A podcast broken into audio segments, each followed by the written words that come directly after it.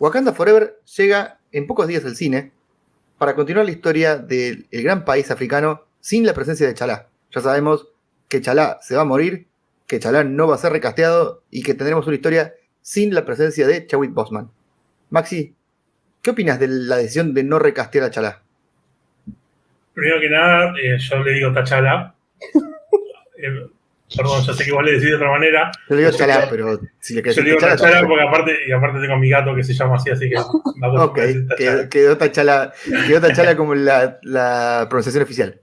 Y segundo, que me parece que lo- la verdad que es lo mejor, no iba a haber, no iba a ser lo mismo ver Tachala con, con otro actor, con otra cara, y con la verdad que lo hizo también el, el poco tiempo que lo pudo hacer, lo hizo también que no, no, no iba a ser lo mismo.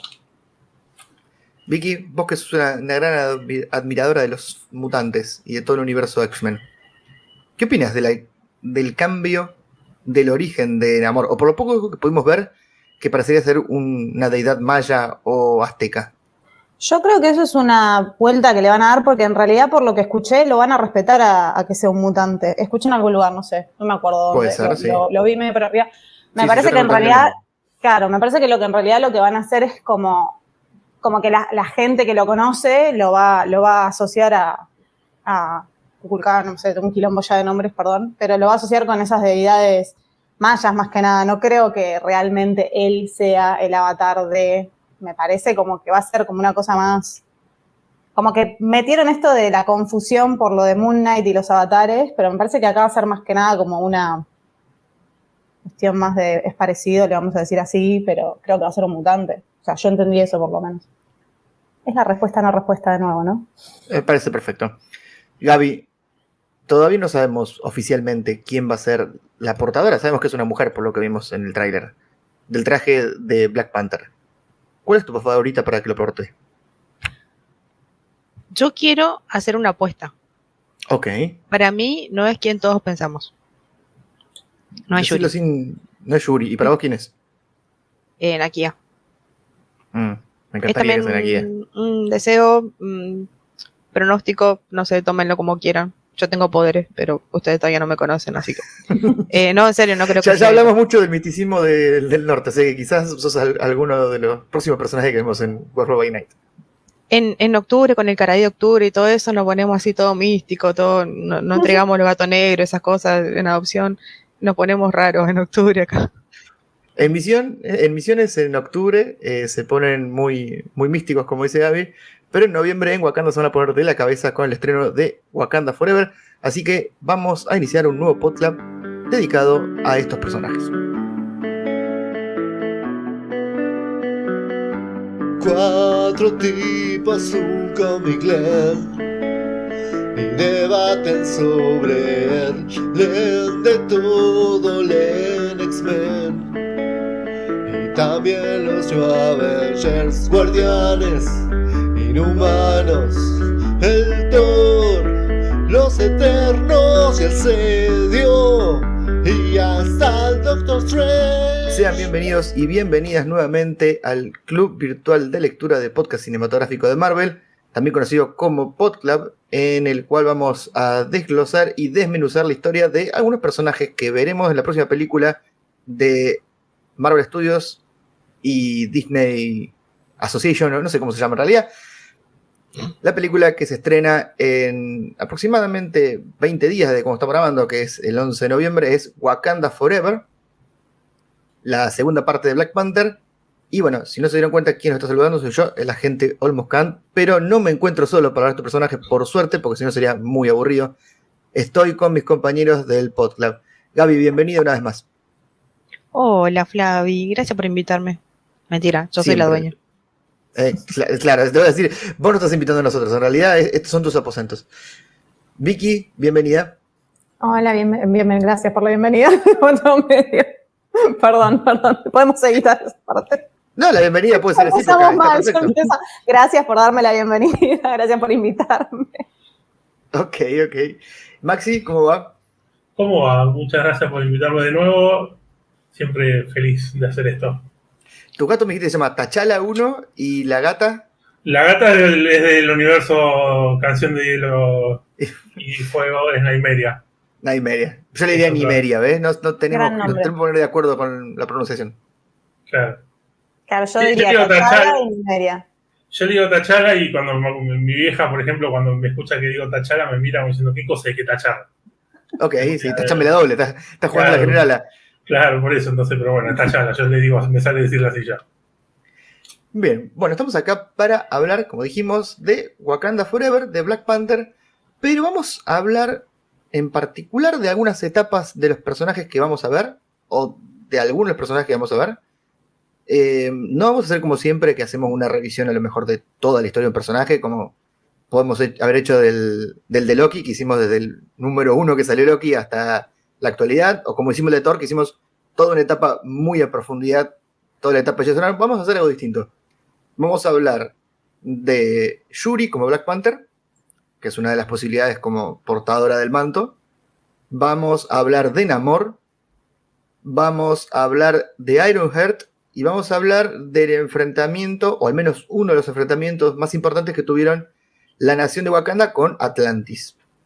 Eh, todos estos cómics son relativamente nuevos, excepto el de Namor, que es un personaje bastante antiguo.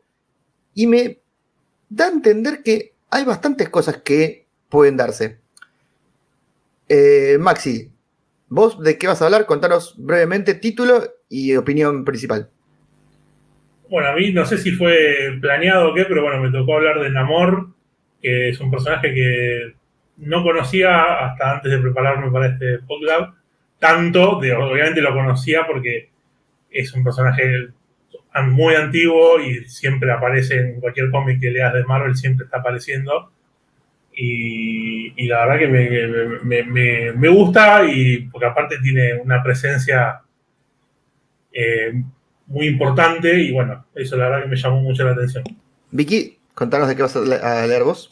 Yo estoy leyendo Doomworld. Eh, la verdad que me gustó bastante, está bastante bueno. Otra, otro de los tantos ejemplos donde T'Challa es un tóxico eh, Ok. y Tormenta es una grosa, básicamente. O sea, podemos resumir así toda la saga. Pero estuvo bastante entretenido, la verdad que me, me gustó mucho. ¿Y vos, Javi? Y yo, para sorpresa de nadie, voy a leer, voy a leer, ya leí Ironheart, eh, la historia origen de Riri Williams, eh, fantástica. eh, es increíble cómo, cómo esa criatura es tan ingeniosa. Tiene un excelente mentor. Bueno, hay que Eso te iba a decir, está- Sí. tiene un padrino un poquito fuerte. Sí, sí. Sí, sí, como toda gente de bien, no como otros. Eh, y la verdad que encantada con el personaje, enamorada. Del cómic que leí, te diré que es, Riri es lo segundo mejor que hay. Les dejo la incógnita de qué será lo primero. Sí. Así que si lo quieren leer, están invitados. Bueno, yo lo que, lo Bueno. que quería decir, digo que no sé si fue a propósito, que no lo dije, es que en Amor, los comienzos y todo está muy vinculado con el Capitán América, así que... eh, Ok, sí, también. no- no, fue justo como muy, muy a propósito que lo, me lo haya dado a mí. Y si nos ponemos a pensar, eh, la aparición de Black Panther en el UCM fue en Civil War. Claro, también Claro. está muy vinculado también con el Capitán América, es verdad. Todo, todo encaja. to- Es to- toda una maquinaria de reloj que ha hecho Marvel. Yo voy a comentar el cómic, en el primer arco del volumen 5 de Black Panther, en el que Shuri se convierte en Black Panther. Toda esa etapa de cómo llega hasta convertirse en Black Panther. ¿Qué pasa con T'Challa? Está por T'Challa. ¿Qué pasa con T'Challa durante esa, esa época? ¿Y en qué, en qué situación queda Wakanda para, para el resto del cómic? Antes de que vayamos a sentarnos cada uno en su lugar y a empezar a leer, voy a hacer un mínimo, muy, muy corto comentario de un cómic que dejamos afuera, que me hubiera encantado meterlo, pero en realidad era bastante largo, que se llama Words of, Words of Wakanda, del año 2014, en el cual es una historia muy propia de Wakanda, cuenta historias de la gente en Wakanda, y creo que lo más rescatable es que eh, le han dado un papel muy preponderante al- a las Dora Milaje, a Ramonda, a la madre de T'Challa, y a las mujeres en general de Wakanda. Y de ahí viene el origen del romance entre Aneka y Ayo, estas dos de las Dora Milaje más importantes que están siempre con Okoye. Así que para mí, algo que vamos a ver en la película, posiblemente veamos el romance entre estas dos. Yo creo que es algo fijo. Así que no quería olvidarme de decir ese detalle. Ahora los invito a que cada uno tome su asiento favorito, agarre su cómic y empecemos a leer.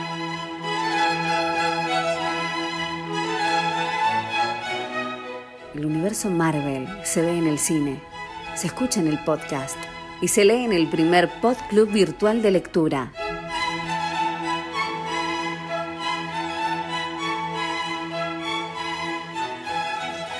Porque sabemos que una viñeta dice más que mil palabras. Vamos a empezar a desglosar estos cómics que dijimos. Voy a empezar, el burro probablemente voy a empezar yo, pero por una cuestión solo cronológica. Yo tengo que contar antes que Vicky porque los eventos van uno encadenado al otro. Voy a hablar del, del primer arco del volumen 5 de Black Panther que se llama.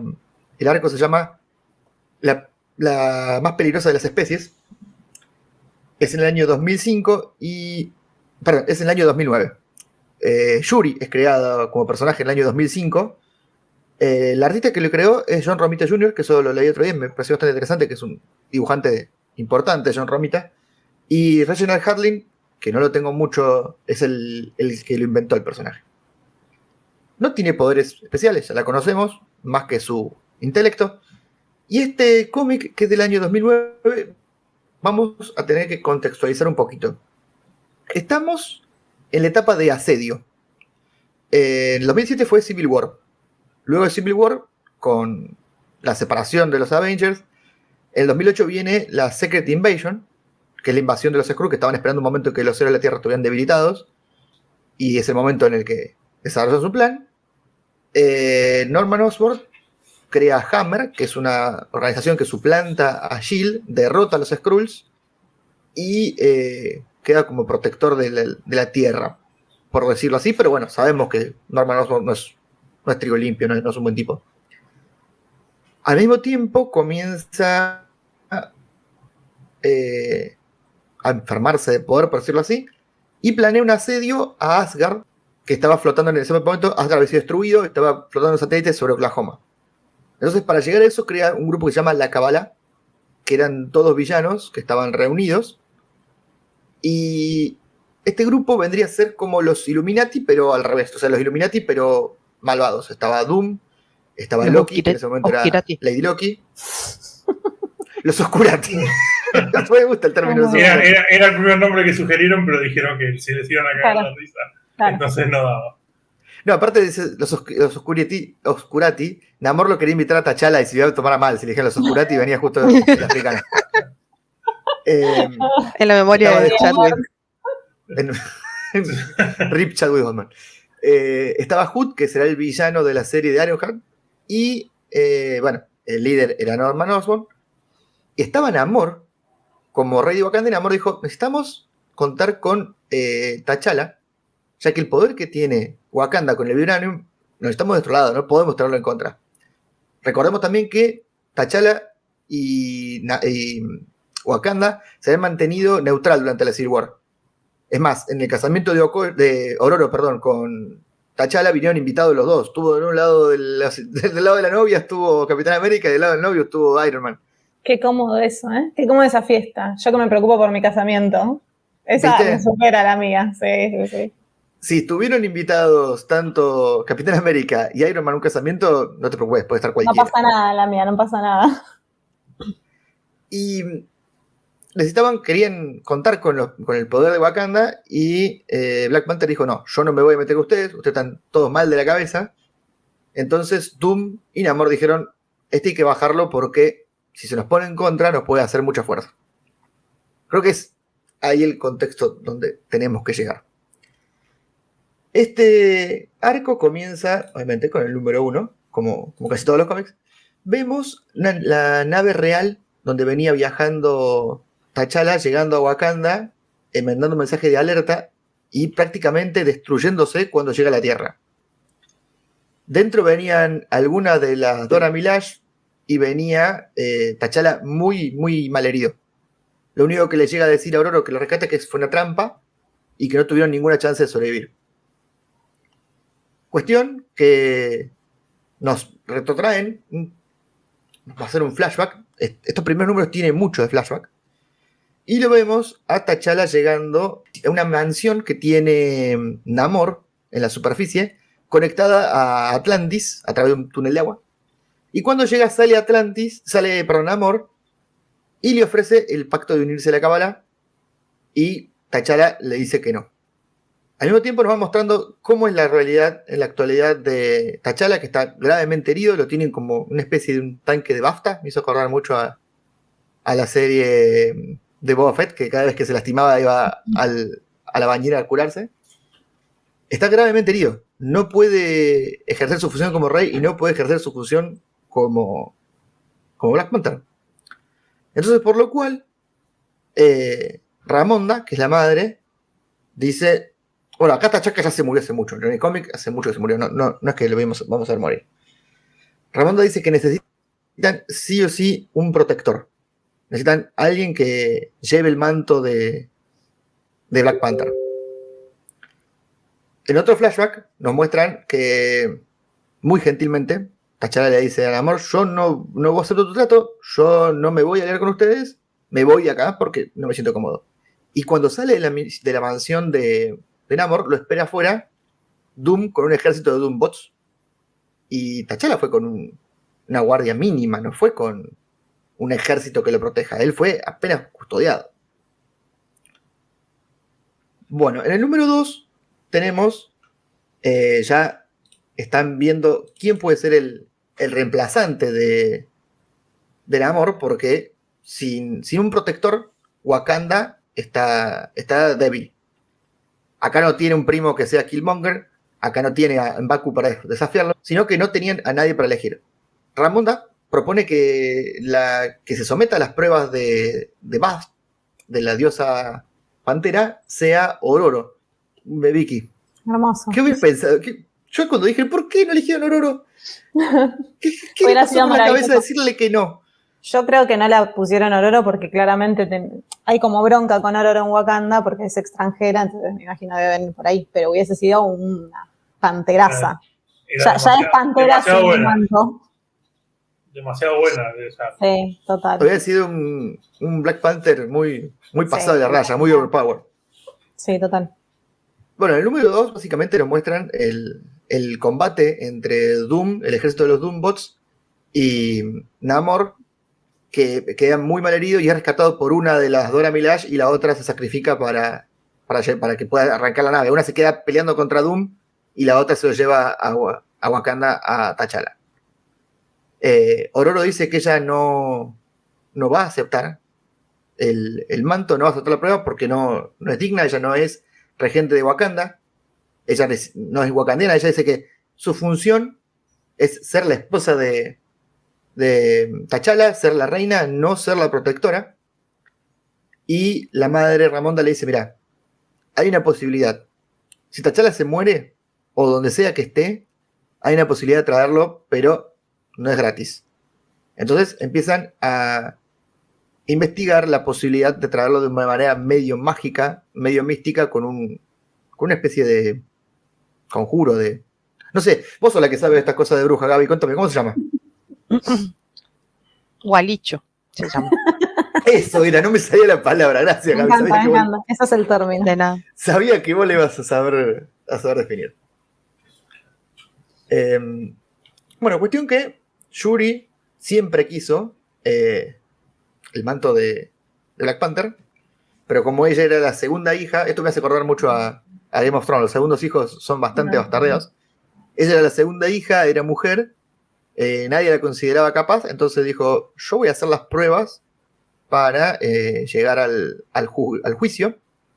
Ella tenía que hacer, una serie de pruebas físicas y de habilidades y llegar a un juicio con la diosa Bast, la diosa Pantera, y la diosa Pantera le iba a decir si era digna para portar el manto o no.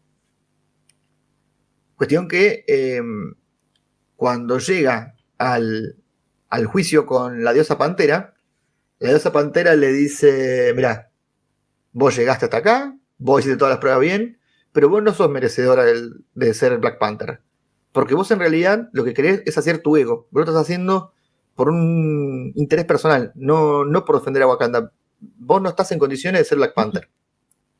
Mi vida, ella Em. quería taparle la boca a la vieja. Está bien, Sí, la banco. Sí, era un mami issue importantísimo, pero no, no funcionó. Eh, un par de detalles interesantes es que cuando una de las pruebas consistía en escalar una montaña altísima y cuando llega arriba de la montaña había una familia de panteras negras custodiando eh, la hierba corazón, que es la que le da los poderes al es parecido a lo que vimos en la peli.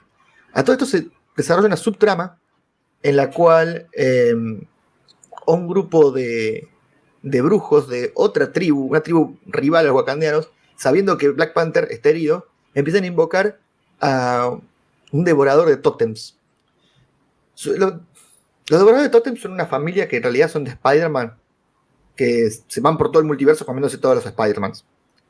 ¿Cuál es el tema? Ellos se alimentan de los tótems que tienen un poder de que lo une con el multiverso, que lo une con un tótem animal. Y hay uno que se llama Morlung, al cual Spider-Man derrotó más de una vez. Es uno de los miembros de la familia de los herederos de estos devoradores de tótems. Y acá lo trajeron para que se coma a Black Panther. Yo no entendí por qué, porque si se come arañas, no se come, nunca lo vimos comerse una pantera. Pero bueno, acá los pibes dijeron, queremos que se coma una pantera y se va a comer. Eh, Me parece que debe ser más rico una pantera que una araña, pero bueno. No hay que Mm, prejuzgar no los sé. gustos. Claro. Hay que ser diverso. Sí. Yo no sé si entre comerme a Peter Parker o a T'Challa, no sé. Ah, bueno, ese es otro tema. ¿Qué, qué Peter Parker y qué T'Challa? Sí. No, cualquiera, para eso. Bueno, tenemos, Spider-Man tenemos mucho más para elegir. De todo Sí, me comería Spider-Man. a Tom Holland y vas preso vos, o sea. Sí, sí, No, sí. Me es comería. Spider-Ham, pero hecho a la parrilla. Otra tribu que reclama, que quiere reclamar el poder, en este caso, eh, son los hombres mono, con la tribu de Baku, que vimos, Sí. y marchan hacia Wakanda, pero se enfrentan con Morlun, que está en el camino, y Morlun los hace recontra mierda. Eh, solo contra todos los, los hombres mono. Así que los hombres mono, gracias muchachos, no participan más. Eh, T'Challa está en una especie de, de limbo entre la vida y la muerte. Ahora nos muestran dónde está en realidad su espíritu. Y ahí se encuentra con el espíritu de T'Chaka. O, ¿cómo le decimos a T'Chaka? ¿T'Chaka está bien? Sí, sí. está bien. T'Chaka está bien. Tachaca, Eh. tachaca, tacha, chacha. Es la cachaca, un ritmo tropical. Que me seduce por su forma de bailar. T'Chaka le dice que está en el reino de los muertos y aparece una versión de muerte, ¿se acuerdan? Sí, Gaby. No, No, estaba está haciendo el bailecito Estaba bailando de de la T'Chaka. tachaca, tachaca. T'Challa se encuentra con T'Chaka en el reino de los muertos y vemos a una versión de muerte muy parecida a... O sea, en realidad es la misma versión de muerte que de la que está enamorado Thanos, el personaje muerte dentro de Marvel. Pero me gusta que le han luqueado en tipo africano, le han puesto como collares, le han puesto un, como una especie de cetro, le han, le han luqueado para la onda wakandiana. Y mm, estando ahí no puede salir, obviamente su único camino es la muerte, pero el brujo con el que va Ramonda y Ororo le dice, mira, alguien puede ir a rescatarlo, pero la, eh, la muerte va a reclamar un alma. El que va, si quiere rescatar a Tachaca, no va a poder salir. A Tachala, en realidad. Y Ororo, obviamente, se sacrifica. No lo entendí por qué, pero se Ay, sacrifica. no. Nah. Por favor, no. No, No, no, hagas no. eso.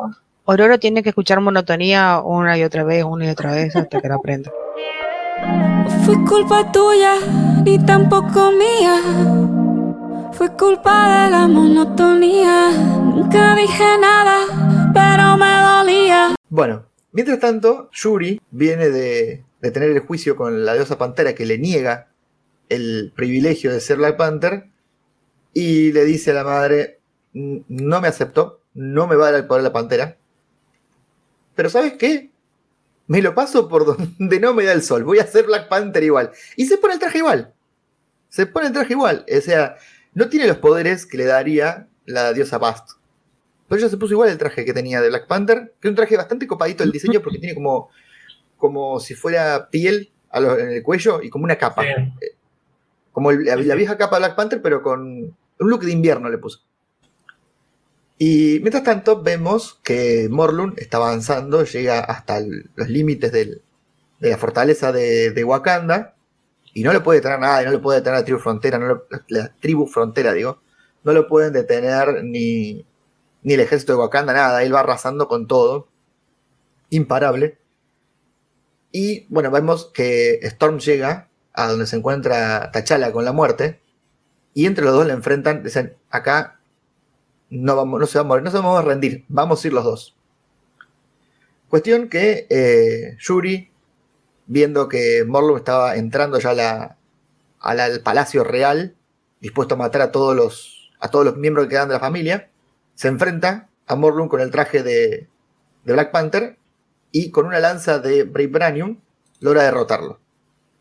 Entonces, la diosa pantera se le aparece y le dice, ah, esto necesitabas vos, ahora sí sos merecedora de, del traje de Black Panther y de los poderes de Black Panther. Porque vos lo que necesitabas era redención, era demostrarme que tenías que usar los poderes, el- en realidad, el manto de Black Panther para un bien que no sea solo tu satisfacción y solo tu ego, para un bien mayor. Así que Decime, decime que Yuri la mató ahí porque ella no necesita la validación de nadie. Ah, sí. es que eso hubiera sido mejor, pero mm, me parece que es al revés. Ella necesitaba autovalidarse para ser eh, merecedora del, del poder de Black Panther. Entonces, Yuri es nombrada protectora de Wakanda. T'Challa y, y Ororo logran escapar del reino de la muerte y T'Challa empieza a curarse. Y cuando está curado le dice eh, T'Challa, yo soy un gran líder en tiempos de paz, pero las épocas que se vienen para Wakanda no son de paz. Necesitamos que seas vos, Yuri, la protectora de, de Wakanda. Y la nombra también reina y regente de Wakanda. Y colorín colorado, el arco de Yuri recién ha comenzado en realidad, no, no terminó, porque recién empieza. Pero así es como se convierte en Black Panther. Un cagón Opini- Tachala. opiniones, Vicky. Un cagón Tachala. ¿O todo bien? Cagón de Chala. No, se viene complicada la cosa, así que Yuri, te dejo esto a vos. Yo, la verdad que me voy a retirar porque se- me supera, me supera la situación, así que me voy. Vos fijate cómo un- haces. Me tomo dos semanitas de vacaciones y vengo. ¿Qué Claro, grande. ya está. Cuando Claro, esté todo en paz, yo vuelvo, retomo el manto, porque tampoco para tanto. Pero cuando esté todo tranquilo, yo vuelvo a ser el rey. Por ahora, Claro, porque aparte, claro, obviamente, yo también soy un, gobernante en tiempo de paz. Debe ser probablemente lo más boludo del mundo. La, el tema ¿Podemos, podemos justamente- decir que se trata de, de Viserys Targaryen T'Challa? total. Claro, más o menos. El pacificador, pero ni siquiera pacificador, porque no, no estás buscando la paz, la está viviendo nomás. Él la disfruta. Gaby, ¿tu opinión de este arco? Yo quiero el meme de Mister Increíble golpeando la mesa diciendo, Tachala, si querés jubilate, decilo. O sea, ¿qué onda, boludo? ¿Qué te pasa? Eso opino del arco. Me lo imagino, lo voy, a tener que, lo voy a tener que hacer y subir a las redes sociales. que quede para carátula, si no. Es, es muy bueno ese. Qué raro, porque Tachala no- nos cae bastante mal en los cómics, porque ya venimos ¿Viste? leyendo un par, Los cómics Y- es horrible. y en la película nos cae re bien. Y bueno, pero eso, Pero- eso es todo del actor, me parece. Sí. No, y también Sí. lo escribieron mucho más reivindicado. Es un pelotudo, perdón, es un pelotudo en los cómics. No Mm, tiene súper. una. Y la Sí, cosa que tengo la sensación de que en los cómics es más fácil hacer un personaje que por ahí sea mucho más antipático y eh, en la pantalla es como que si lo haces muy antipático después no te va a querer nadie ir a ver la película, entonces por ahí lo tenés que hacer un poco más buena onda. Sí. Tony Stark. Me. Eh, ¿Qué te pasa? Eh, Gaby solo te miga. Sí, te, fal- falta, te falta comprensión lectora, mi amor, porque no estás leyendo bien los cómics. Aparte, que estás, Eh. estás- estás hablando a alguien que sabe hacer guarichos, así que yo vos Claro, yo tendría cuidado. es verdad. es Eso, verdad. eso que no querés que se te caiga, se te va a caer, y eso querés que se te levante, no se levanta más. ¿sabes? El pelo y la, y la panza estamos hablando, ¿no? No. Exactamente. Ay, no. Eh, voy a salir de este problema y vamos a pasar al siguiente cómic que vamos a hablar hoy. Eh, igual, antes que nada, voy a hacer una, un auto spam. Eh, les recomiendo escuchar el episodio de Crónica de Krakoa que hicimos, dedicado a Ororo, que fue el primero, donde No, hablamos no. un poco de lo. ¿El segundo? Sí, empezamos Sí. con Jean Grey, es ¿verdad? Ah. Eh, del. Hablamos un poco de lo tóxico que era Tachala con Storm. Spoiler, esto va a empeorar. Spoiler, esto se va a poner, esto se va a Esto poner no feo. mejora. O sea, yo pensaba que un personaje no podía ser más tóxico de lo que ya era Tachala hasta que leí esto. No sé si ya me toca hablar, no sé si soy yo la que entra ahora. No, ahora le toca a Ah, bueno. Vamos, vamos a poner todos los jugadores sobre la mesa. Vamos a hablar de Namor, también conocido como The Submariner, o Namor Mackenzie, que es el nombre que tenía. ¿Por qué le pusieron apellido tan pedorro como Mackenzie? Era el nombre que tenía originalmente el personaje de Namor. Es un personaje viejísimo desde los años 30. Apareció en una empresa de cómics que se llamaba Funny's Comics, que luego perteneció a Engine, después perteneció a otra. Bueno, así hasta que llegó a Timely y obviamente Yo- con Timely a Marvel. Sí, Yo tengo, más o menos, yo tengo más o menos la historia de cómo fue la aparición de, de Namor. Si querés te la puedo decir y después... por sí. favor. Porque igual después lo que vos tenés puesto ahí también hay, hay datos que no tengo que están buenos también, pero eh, el tema con el tema con Namor es que, bueno, en el momento que apareció Superman, estaba como todo el mundo del, no sé si se llamaban cómics en ese momento todavía, pero estaban como todos enloquecidos, fue como mucho, mucho éxito. Entonces empezaron a hacer, eh, hay que copiarse, hay que hacer ir por ese lado porque es la- la que estaba funcionando. Entonces, ¿cómo se llama el tipo este? Un segundo, ahí está. El editor de Timely en cómics se llamaba Martin Goodman. Era un tipo que no, se lo conocía porque no tenía mucho problema en, copiarse, en seguir tendencias, ¿viste? Era como, no tenía mucho problema. Y tenía, hay gente conocida en eh, Funny Inc. que habían sacado como unos- una especie de tiras cómicas que se daban en, las, en- en los cines antes de las películas y que no había tenido mucho éxito. Pero bueno, ahí en, eso, en esas tiras salían dos personajes en particular. Eh, uno que se llamaba The Submariner y el otro que era un androide. No, no, especificaba mucho más. Entonces eh, pidió, el, como eran amigos con el de Funny Inc., pidió que si le podían prestar los personajes.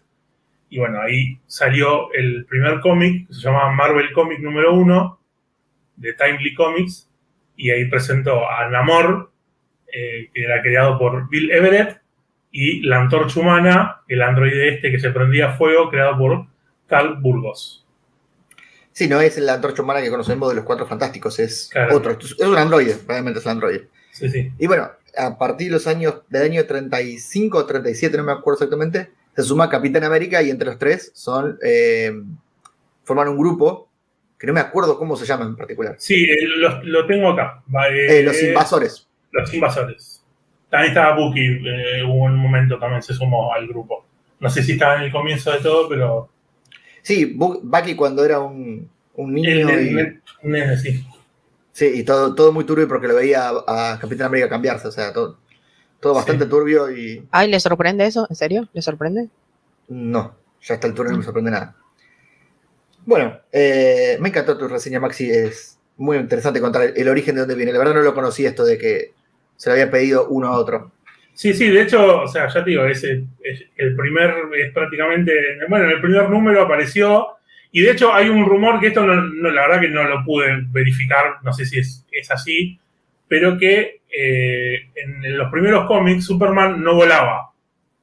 Eh, y Namor, Ajá. Namor sí volaba. Entonces es el, el primer superhéroe que voló en los cómics es justamente Namor. Eso no lo sabía, pero sabía que Superman al principio no volaba. Claro. Bueno, me encanta. Eh, DC siempre eh, ahí con, con Marvel viendo quién le copia más al otro. Eh, el último dato que voy a contar del origen del amor es que Everett se basó en un poema de un escritor que se llama Samuel Tyler Coleridge, que se llamaba eh, La rima del anciano marino. De ahí se basó para eh, modificar el personaje de Namor y darle forma. Y le gustaba el nombre Román y le reordenó las, orden- las letras y formó Ramón. Eh, digo, Na- Namor. Namor. Yo cuando lo leí eso, Si se hubiese llamado Román. Por Yo- favor, ¿por yo cuando- lo cambió? yo cuando lo escuché no lo podía creer y decía, me imaginé a Viñolo diciendo, ¿y si te llaman amor? ¿Y si te llaman amor? Y me reía solo. Y bueno, y quiero, decir, y quiero decir que en la novela esta de Raymond de Angel Mariner eh, también hay una canción eh, muy conocida de la banda Iron Maiden, de la cual soy muy fanático, Ajá. eh, que, es un, que es un temazo y está y es como que cuenta la historia del libro en la canción. Gaby, ¿qué querías opinar? No, no estaba haciendo las orejitas de Román.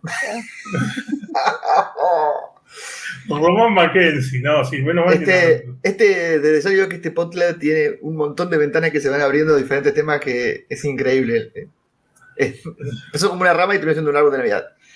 Maxi, por favor, comentanos de el cómic de Namor? Bueno, el, el- a ver, tanto, el cómic en sí es un poco que, que por ahí eh, se usa como pretexto para contar un poco la historia. Perdón, perdón que, De- perdón que interrumpa. Es el Sí. anual número uno del 92. No, no quería olvidar decir eso. Exactamente, Para que- sí. Nos damos cuenta que estamos hablando de un cómic de los 90, eso, y de Marvel de los 90, que Marvel en los 90 estaba en quiebra, lo único que vendía eran los X-Men, así que imagínense lo que puede salir después. Claro, por eso. Entonces eh, se, entonces se usa un poco, entre que la historia es un poco medio como así nomás, y se usa también un poco para contar eh, el, el origen del amor. Y bueno, yo, para no hablar solamente del cómic, que por ahí no, no- me parece que no era lo suficientemente interesante, también le sumé un poco de la historia y para charlar un poco de la historia del personaje. Que comenzó hace 22.000 años, eh, antes del nacimiento del amor, cuando el continente de Atlantis se hundió debido a un cataclismo geotermal. Algunas versiones culpan a los celestiales y hay otras versiones que culpan a Zeus. No, como no se tiene muy claro qué pasó, Qué raro que 12.000 no esté culpando a Tony. no sería raro.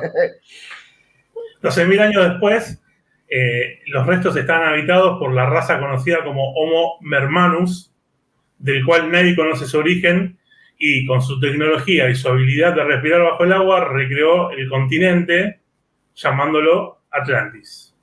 Namor Mackenzie nació en el 1915 en la ciudad capital del Imperio Atlante. Su padre era un capitán marino estadounidense llamado Leonard Mackenzie, que había sido enviado junto a un mutante, esto es, obviamente es una historia que se agrega después, ¿no? Pero va con un mutante llamado Paul Destin, con un rompehielos que se llama Oracle, a buscar un barco que estaba lleno de vibranio. Ese mismo barco también había sido, eh, estaba en los intereses del emperador de, de Atlantis en ese momento, que se llamaba Tacor, y que él envió a la hija que se llamaba Fen, también para investigar el mismo barco. Bueno, ahí se conocen, Fen y Leonard. Eh, Leonard le empieza a explicar, a enseñar a hablar inglés a Fen y bueno, se enamoran, hacen la, la porquería intre- in- eh, eh, interraci- interracial, El sindicato. Como Troy McClure. claro. Sí, exactamente.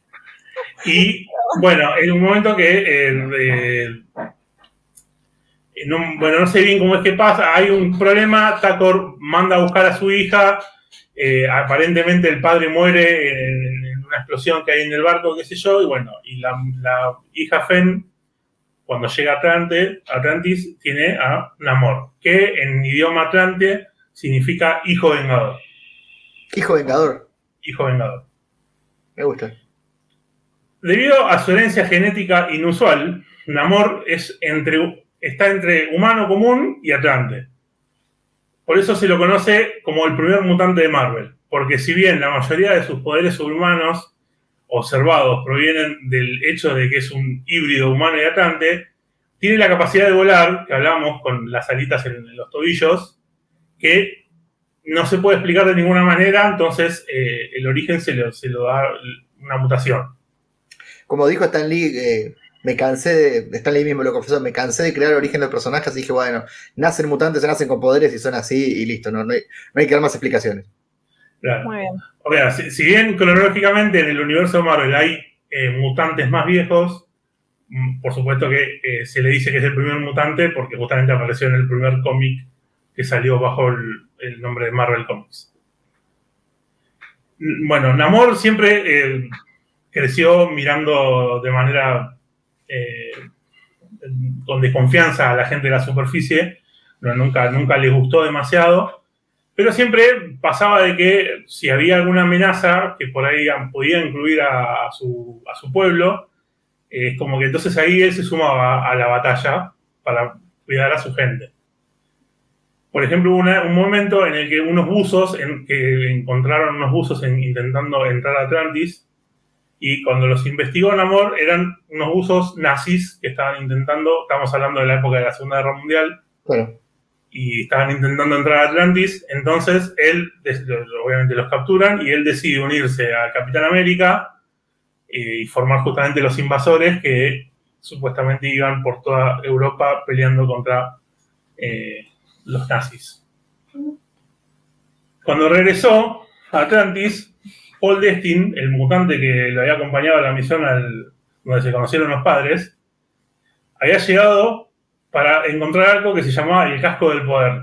Obviamente, un nombre súper original que encontró. El casco del poder. Y fue un ataque a Atlantis que provocó la muerte del rey y de su madre. Y que con, ese, con el poder que tenía el casco hizo que Namor pierda la memoria. Ok, qué conveniente para la trama. Sí. Y bueno, sí, sí, justamente. Y bueno, y, y pierde la memoria y eh, va a, a la Tierra y queda vagando un tiempo, eh, como si fuera una especie de linchera medio loco, ¿viste? de esos que te encontrás con el carrito del, changuito de Walmart y qué sé yo. Mira, yo nunca me Eh. encontré una linchera con alitas en los pies. Eso, es bueno. Sí, eso es bueno. Hubiese estado bueno, pero bueno. eso es muy raro. Y, sí, y bueno, en un momento se lo eh, encontró, eh, lo reconoció en la calle Johnny Storm, el, la antorcha humana, pero bueno, la de los cuatro fantásticos, y lo ayudó a recuperar la memoria tirándolo al agua. Le hizo tipo, tirate, lo zampulló al agua, y el tipo al entrar en contacto con el agua, eh, recobró la memoria, pero también recobró eh, ese sentimiento de, de- de- del humano porque el mutante eh, era, de la superficie, el mutante que, destruyó a, su lugar y mató a su madre, no dejaba de ser de la superficie, entonces es como que siempre tuvo, por ese motivo, eh, el odio a la gente de la superficie. A tal punto que llegó, por ejemplo, a atacar a ciudades, por ejemplo, con el grupo, hay un grupo que se llamaba la Hermandad de los Mutantes Malvados, que estaba liderada por Magneto. Que Sí, ahí no estaban eh, Wanda y Pietro, estuvieron ahí. Claro, Wanda y Pietro, y bueno, él estaba también ahí sumado. eh, Magneto was right. Sí. Bueno, ahí se conocería eh, con los cuatro fantásticos y ahí el momento en el que se enamora de Sue Hmm. Storm. Qué polemiquísimo todo lo de, lo de Es- Namor y sus es- Sí, sí, sí, sí, es, es muy polémico. Bueno, después eh, ha estado, bueno, junto con, con Doom, ha hecho cosas, eh, muchas cosas de villano hizo Namor, pero también formó parte de muchos grupos y eh, al parecer los cambios de humor estos que tenían de, de- de onda, hoy, hoy estoy con los buenos, mañana estoy con los malos, era justamente por la herencia mutante que tenía, que es una cosa que eh, lo, lo descubrió un- con un encuentro que tuvo una vez con Charles Javier. Siempre quieren culpar a los mutantes. Siempre el mundo de Telemundo. Siempre culpan a los Mm. mutantes. Yo no sé.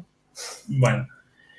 Namor siempre sintió cosas por su Storm. O sea, de los Cuatro Fantásticos, como te damos recién, eh, es como desde un primer momento, siempre que la vio se enamoró, él, la coqueteó y qué sé yo, dice, a tal punto que hay en algunos universos, que no sean el 616, en los que tienen un hijo, ellos dos. En Y el- permitime dudar, yo tengo la duda si no tuvieron un romance. No, no estoy siempre Acá, yo, yo por lo que estuve investigando, en el, en el universo, en el 616, hubo un momento en el que Reed Richards eh, fue dado por muerto y al aparecer ahí pasó algo. Igual en Civil War también pasa algo medio raro ahí. Sí, sí, como bueno. Un momento se Bueno, va también. mm, Es bueno, algo que. cuando, claro, cuando Zulo deja a, a Reed se va a Atlantis. O sea, te dejo y me voy con, Claro. con el. Claro, claro. De hecho, bueno, de hecho, de hecho Namor, eh, varias veces, obviamente con lo buena onda que es Namor, Sí. eh, le ha dicho a Reed Richards, eh, donde, donde pestañea dos veces, me llevo a la mina conmigo. O sea, se Claro. puede ver, dice- con, con su buena onda y con su con todo lo machista que puede llegar a ser. Después, en- por lo menos en la época antigua, fue presidente de una, de una empresa que se llamaba Oracle Inc., que era el nombre del barco que tenía el padre. Y era un- una empresa que, eh, con los fondos que juntaba con esa empresa, los usaba para proteger eh, recursos naturales. Obviamente él siendo Un ambientalista. un ambientalista puro, e incluso hasta un momento llegó a financiar a los héroes de, de alquiler, a Luke Cage y Iron Fist. Ok, Eh, hizo de todo, de todo un poquito se enamoró en su Sí, sí, por de todo, de, de todo un poco. Bueno, como te digo, formó parte de los Vengadores, de los Defensores, fue miembro de los X-Men, de los Illuminati, como eh, se conoce en la época de, de previa a Planet Hulk, De los Oscurati también. de los Oscurati, como dijo Gaby. Que de hecho, bueno, de los Illuminati sí termina yendo porque él no está a favor de eh, que engañen a Hulk y lo envíen a, a sacar, ¿no? ¿Dónde va? así? Sí. A sacar Eh. enga- engañado, a él no le parece que es la manera que- correcta de. Entonces dice, no, yo me voy. Un detalle sobre el amor que me parece interesante es que mm, él se, se lleva mucha bronca con, con Tony Stark Richard. en su momento eh, por el hecho de eh, con- no solamente con Tony Stark sino también con, con la Tierra en general porque en el evento la explosión de Stanford que es lo que da origen a Civil War cuando explota el colegio el que hace la explosión es un mutante que se llama Nitro, que había tomado una hormona de crecimiento mutante que lo potenció los poderes, por eso es una explosión tan grande. Y una que muere ahí es su prima que se llama Namorita. Enamorado, Eh, sí. Entonces Muy eso bueno. hace, hace un quiebre eh, con, porque él reclamaba que eh, Nitro se ha jugado en Namor por el crimen de Namorita y Rick Richards y Tony lo querían mandar a la zona negativa. Entonces Namor lo secuestra y se lo lleva bajo el mar. Está, pero sí, él siempre haciendo las cosas pues, eh, como a él se le canta. De hecho, eh, Igual, en esta la rebanco igual, ¿eh? pero sí. Sí, sí, sí. Es que, bueno, es una cosa, o sea, tiene esa forma de ser de que por ahí puede resultar muy antipático, pero no deja de ser alguien que tiene mucho poder. Yo, por ejemplo, me acuerdo haber leído el, el arco de King in Black, de cuando el dios de los simbiontes ataca la Tierra, y que él, eh, en un momento están todos planeando qué hacer para contrarrestar lo que sé yo, y en un momento él entra y dice, bueno, a ver, déjenme a mí. Y es como que todos lo miran y se para, flaco. Y, y yo dice, no, pará, yo soy el rey de los océanos. El la Tierra es 70% o 60% de agua. Claro. O sea, yo soy el rey del 60% de la Tierra. ¿Qué- ¿Quién me queda a decir a mí? Entonces, y bueno, entonces, y lamentablemente tiene razón. Dentro de los poderes eh, que tiene, el, eh, el- al ser humano y atlante, puede vivir por afuera del agua. Lo que tiene es que la fuerza eh, se le va reduciendo, por, con la, o sea, se va deshidratando y va perdiendo fuerza, pero puede llegar a estar Por ejemplo, los atlantes no pueden estar afuera del agua mucho tiempo, mueren directamente. De hecho, en el tráiler se ve que los atlantes, en, la- en el tráiler de Wakanda Forever, tienen Sí. como un, un aparatito acá en la nariz que, con el que deben poder respirar. afuera del agua. Yo digo, Y bueno, porque y- nunca, nunca anduvo con un rociador, Namor, y se iba tirando Claro, sí. un poquito de agua cada tanto y Una gran bombero- solución. Es como una loco. planta, es como un palo de agua que lo tenés que Es estar un palo es un palo de agua. Sí. Gran definición. Bueno, después obviamente puede volar, eh, tiene super fuerza, de hecho ha llegado a pelear con Thor eh, mano a mano, eh, puede ver en la oscuridad, dado que obviamente en la profundidad del océano está muy oscuro y él no tiene problema para ver. Y convengamos que si lo agarra Aquaman, lo pone a, a, morder la almohada, convengamos. Yo creo que Y sí, sí, perdón, bueno. que me, perdón que me meta, pero en Avengers vs. X-Men se, la rebanca contra la mole, ¿eh? Lo sé, le, le da, le da duro. Sí, sí, sí, sí. Sí, sí, bueno, de hecho, bueno, justamente el- el- el- la- la- la- con Aquaman el parecido es obviamente eh, demasiado parecido, lo único que tienen distinto es por ahí físicamente, pero bueno, lo que pasa, y, y Namor es primero, o sea, el que se creó primero justamente fue con dos o tres años antes que Aquaman. Lo que pasa es que, bueno, después Aquaman, Ganamos, en esa por lo menos ganó Marvel, pero bueno, lo que pasa es que después eh, Aquaman fue muchísimo más popular eh, siempre. Entonces, eh, obviamente hoy en día no, no con nadie conoce Namor y Aquaman lo conoce todo el mundo. Bueno. eh, Bueno. Sí, Tengo un par de cositas más, ¿eh? dale. No sé si estoy haciendo demasiado largo, decímelo. No, no, no, adelante, adelante. Después, bueno, tiene el, eh, el grito, un grito de guerra que es medio como muy legendario en los cómics, que es Imperius Rex. Eso la verdad que estaría bueno. Ojalá que lo. Yo creo que sí que lo, van a, lo va a hacer. Que es Sí, una tiene que decirlo. niño, al menos. Para, hay, un un te- porque Imperio Rex es en latín. Sí. Y si acá le da un origen maya, ¿cómo, ¿qué tiene que ver que tenga un grito de guerra en latín y no tenga un grito de guerra en maya? Ah, bueno, y con capaz que dice. Capaz que lo diga en maya. Claro. Claro. Bueno, en maya sí porque bueno. sale del agua. Bueno, Estaría bueno. No, malísimo. imperio malísimo. bueno, sí. Bueno, eh, o sea, en latín es como si fuera algo así como rey emperador, eh, pero no se entiende tampoco, o sea, no, no sé muy bien qué significa el, el coso y aparte en amor es como que tampoco nunca lo, lo especificó. Es medio redundante, además. Sí, no. Claro. Sí, sí, bueno, pero igual en los cómics está bueno, es, es como una Ya, especie de... ningún, ningún grito va a superar el- es la hora de las tortas. Ah. Nadie va a superar eso. Sí, de no, bueno, ese, es, ese es el número uno que estoy...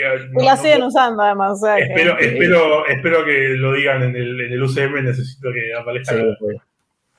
Bueno, y en el, en el- en el cómic, lo, lo- lo comento rápido porque, como digo, la historia es, es medio como. es- no es muy, es muy complicada.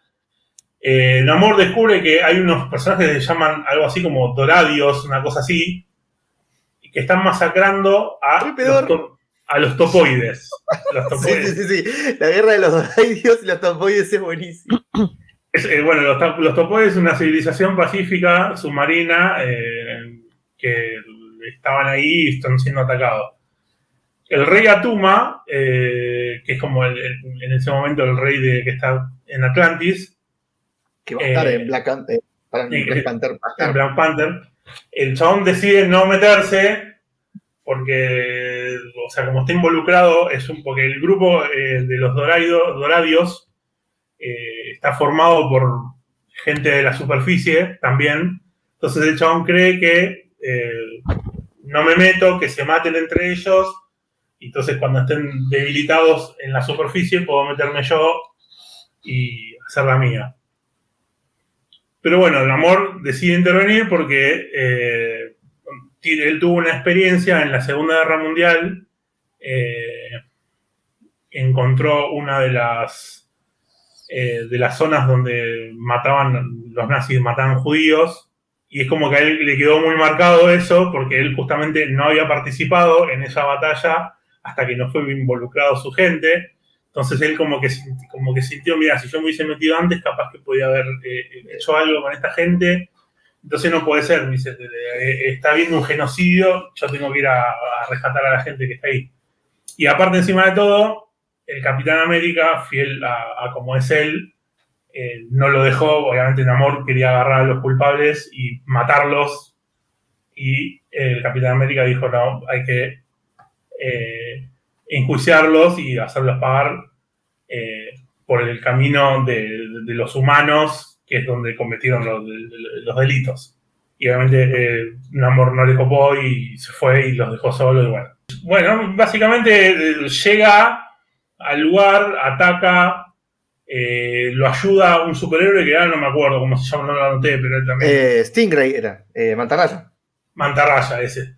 Lo ayuda y bueno, en el momento en el que agarra al jefe de los de los topos de los top- de los doradios,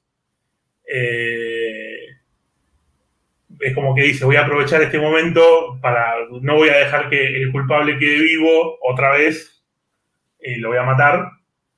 Pero justo en ese momento Mantarraya está rescatando un grupo de chicos y tipo como que tenía que elegir o me quedo acá matando al culpable o voy o rescato a los niños eh, eh, de los topos estos. Y bueno, entonces el tipo termina cayendo y creo que termina muriendo también, pero no por, por- por su mano, sino por, por los dioses. y ahí está en, en ese momento, en ese momento donde pasa el- la captura que había pasado yo, el grupo que habla de del nunca más y el no- nunca de que los horrores que hacen los genocidas no hay que callarlos y hay que contarlos para que no, no sucedan nunca más. Y a mí me hizo acordar tanto a, a la dictadura argentina. Es rarísimo el cómic, pero está bueno lo, cómo planta posición Namor con respecto a, a Tuma. Atuma es un personaje también muy importante dentro de los Atlantes porque es un aspirante al trono y demuestra ser mucho más bruto, mucho más sanguinario y mucho peor como ser humano que Namor. Ya, ya es Claro. mucho decirlos. Claro, sí, sí. Y bueno, después el cómic tiene dos partes más, que son más cortitas. Uno es una reunión, también después de la Segunda Guerra Mundial, una reunión entre los presidentes de Rusia y Estados Unidos. Una vez ya derrotado a los nazis, se juntan Stalin y el de Estados Unidos, no me acuerdo quién era. Eisenhower Eh, creo que era. No me acuerdo. Pero bueno, el de Estados Unidos está. eh, bueno, está eh, como guardaespaldas, como quien dice el presidente, está Capitán América y la antorcha humana. Y de Stalin está el guardia rojo, el, el que vimos en la película Capitán América, de Black Widow, digo. Eh, bueno, ese es el mismo personaje. Y bueno, aparece una especie de, de- de personaje nazi que había quedado escondido e intenta matar, como están todos juntos, intenta matarlos. Y bueno, el amor es como que ayuda y no, no, no tiene mucho sentido, es cortito. Lo único que tiene interesante es que en un momento Red Guardian eh, dice, le dice a Capitán América, déjame que quiero, yo le puedo sacar a este que a- a- capturan a alguien y si yo a este que capturé le puedo sacar respuestas a la manera que hacemos en la, en la madre patria. Y Capitán América dice, no, que vas a, a torturarlo, qué sé yo, no puede ser. Y después en, la- en- en el próximo dibujo te lo muestran que es como que le dieron para escabiar tipo vodka y el chabón se puso en pedo y por eso delató todos los cosas. Muy bueno. Buenísimo, no sé, yo no tenía sentido. Dije, bueno, lo terminan derrotando, no, no tiene mucho sentido. Y la mejor parte del cómic para mí, sin ningún tipo de dudas, es el final, que son 10 co- 10 10 páginas nada más, que Namor sale de, un- de una reunión que tiene en su empresa y es atacado por los invasores. O sea, por Capitán América, la Antorcha Humana, qué sé yo. Se escapa y lo atacan los cuatro fantásticos. Logra escaparse de nuevo y se sube un taxi y el que está manejando el taxi es Bruce Banner, que se transforma en Hulk y pelea con Hulk y logra escaparse, también aparece el Doctor Strange, logra escaparse hasta que aparece Sue Storm y ahí es como que logra frenarlo, qué sé yo, y él dice, loco, pero explíquenme, ¿por qué no me, están atacando? Si ¿Qué yo pasando amigo de todos. ¿Qué está pasando? Y lo llevan, no le quieren contar nada, y no, no es en la, eh, no es en la Torre Avenger, pero es en un- como si fuera un cuartel general, y mientras van subiendo el, el ascensor, Sue Storm le, cuenta que hace muchos años hay una- un chabón que se llamaba Leonard Mackenzie, qué sé yo, y cuando abren la puerta están todos los superhéroes con una torta diciéndole feliz cumpleaños. Es falopísimo, falopísimo. O sea, destruyeron un poco la ciudad, rompieron coches, destruyeron coches, hicieron un quilombo terrible para hacerle una fiesta sorpresa al amor. La verdad que, Eh. qué sé yo, me parece espectacular. Yo Chau, cuando leí. todo cagado a palos y que los cubos. Sí, sí, sí, rompieron todo para cantar el cumpleaños, solamente por eso. Espectacular. Muy bueno. Bueno, Eh, eh, bueno, ahí, sí. antes que nada, eh, gracias Maxi por la, la historia, la, la- la explicación de la historia del amor. Eh, muy falopa todo lo, lo que tocó leer, la verdad, pero me parecía Sí, sí. Como, un- como una buena rememorancia de su origen. Y claro, aparte lo que pasa es que al ser un personaje tan antiguo, obviamente tiene todas esas falopas de, de tantos años de historia. Bueno, el siguiente cómic que vamos a leer eh, es Doomworld. Pero antes que nada voy a hacer un comentario. Como no sabemos si Namor va a ser azteca o maya, eh, si llega a ser maya, va a estar inspirado en el dios Kukulkan. Y si es azteca es Quetzalcoatl. No sé si a alguien le interesa el dato. ¿Sabes Y qué? la versión- que en el trailer le dijeron Kukulkan. Y puede ser. Me La parece. verdad no tengo, no tengo el- No, la verdad que no me No, acuerdo. no muy ten- bien. no tengo toda la. Y en la mitología, en estas dos mitologías, hay una ciudad similar a Atlantis, que para los mayas se llamaba Samabaj y para los aztecas se llama Aztlán. Así que bueno, posiblemente veremos algo de esto en la película. El último Tomb Raider o el anteúltimo eh, habla de Kukulkan y todo eso. Nada, un dato que no tiene nada que ver, pero simplemente lo tiró. Bien, pero es interesante. Ahora no solamente tenemos que ver las películas de Marvel, sino tenemos que ver la de Tom Raider para entender las películas. O sea, se tienen que jugar el juego. Del juego, no la película. El siguiente cómic que vamos a hablar es eh, como el, el centro, el sumum de, de todo esto que estamos hablando, que se llama Doom War, que es un evento del año 2010 donde nos cuentan la historia de por qué T'Challa y cómo T'Challa fue atacado por Namor y por Doom. Eh, Vicky, Sí. te doy la palabra. Bueno, yo lo estoy leyendo, la verdad que es un cómic bastante cortito y empieza el preludio, que es de donde empecé yo, es como medio inentendible porque empieza Yuri peleando con gente que no, no queda muy en claro, pero lo que más que nada te sirve ese preludio es como para enmarcar que hay como un descontento social medio raro, que ya se empieza a ver que hay como un enfrentamiento entre la gente, como que hay como bronca, eh, y que Doom está como siempre viendo todo desde un segundo, desde, como desde su casa sentado en su sillón, está como observando todo y en realidad lo que más que nada te marcan estos preludios es como que hay descontento social, que hay bronca y que los medios están como incentivando bastante esta grieta Sí, entre sí, sí. los wa- wakandianos y los que están en contra de cómo está ye- yendo Wakanda, digamos, que también son wakandianos. Por Sí, básicamente lo, lo que pasa es que, bueno, como decía Vicky, hay un grupo de, de rebeldes en Wakanda que se llaman los de Sturi.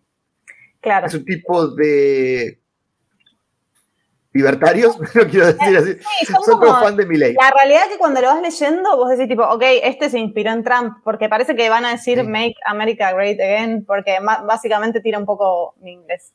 Más o menos tira un poco eso, porque lo que ellos hablan, los de Sturi, es lo que ellos quieren es que Wakanda vuelva a ser la Wakanda tradicional.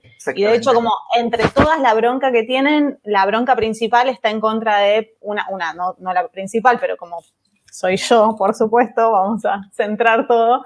Eh, le tienen mucha bronca a Tormenta porque es eh, extranjera, entonces ellos no consiguen que la, que la reina sea extranjera, eh, entonces como para ellos es la bruja.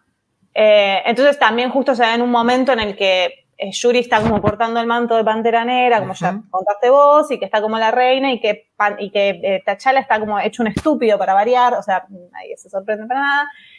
Y como que está súper alejado, no, no hay mucho, Sí. él no está como participando en básicamente Sí. nada, pero está tejiendo sus cosas por su lado. De hecho, Los como lo- tienen como, un, como una especie de brazo armado que son un grupo de soldados mejorados que después nos cuentan de dónde vienen esos soldados mejorados.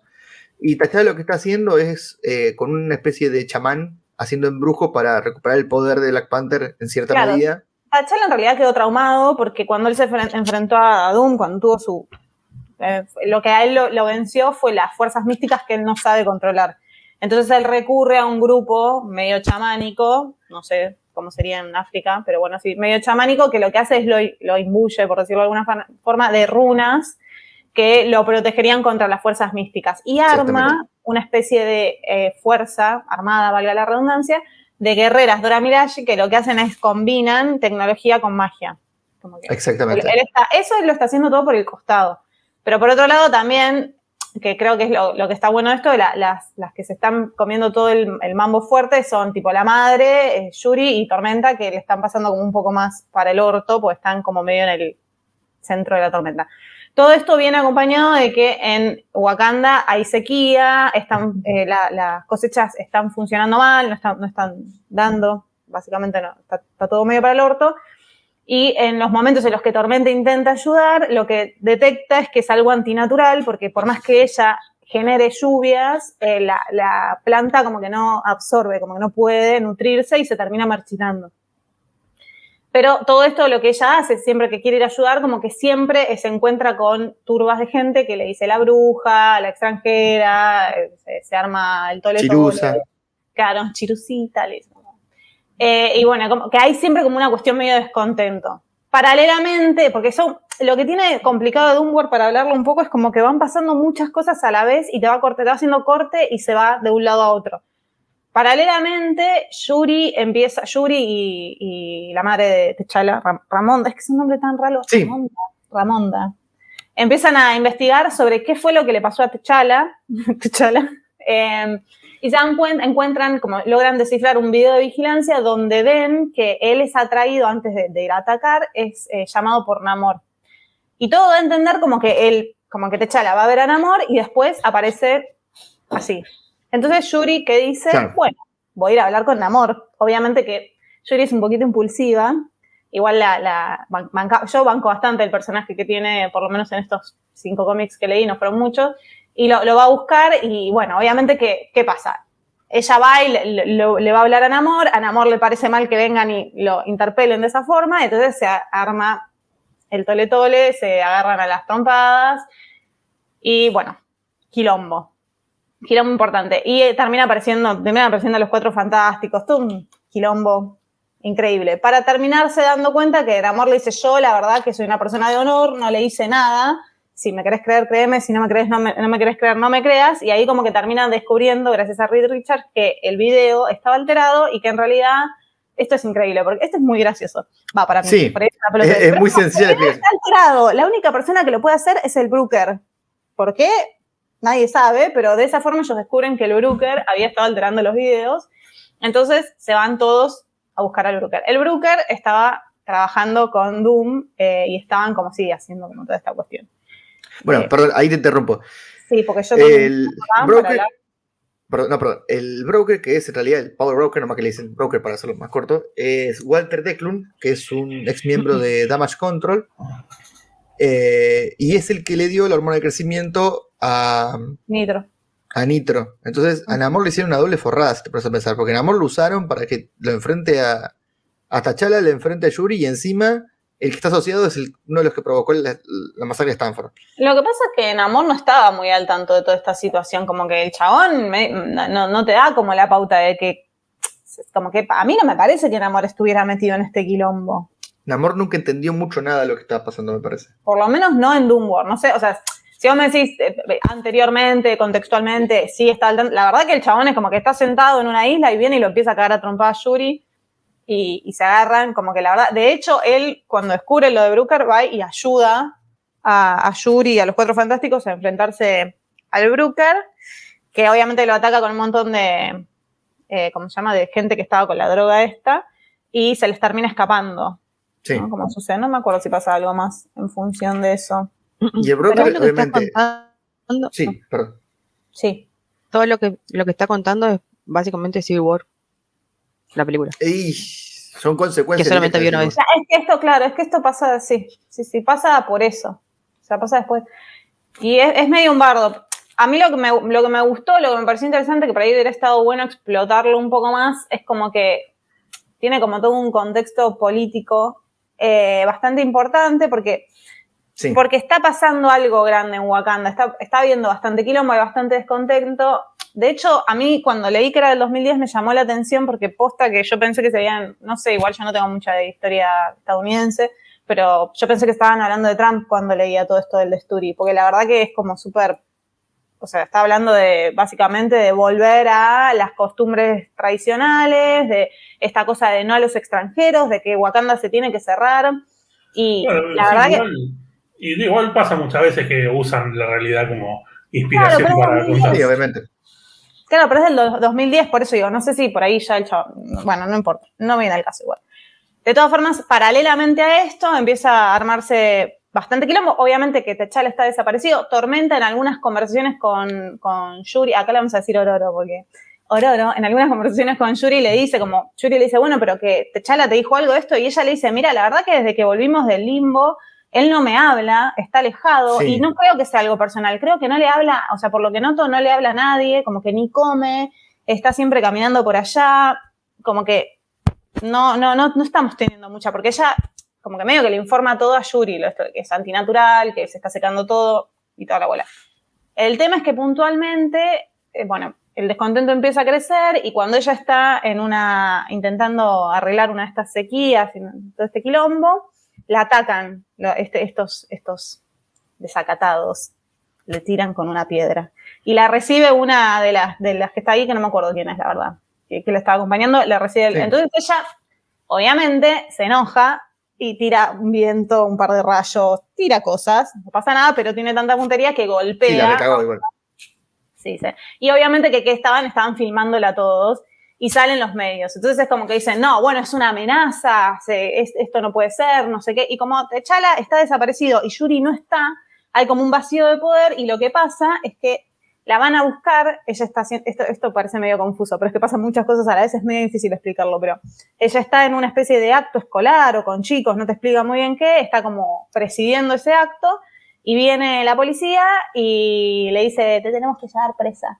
Y lo más gracioso es que mientras ella le dicen, te vamos a llevar presa, ella está haciendo una videollamada con Techala y Techala le dice, bueno, decís, anda, mi amor. Ya está, yo estoy afuera, no te puedo ayudar. O sea, hola.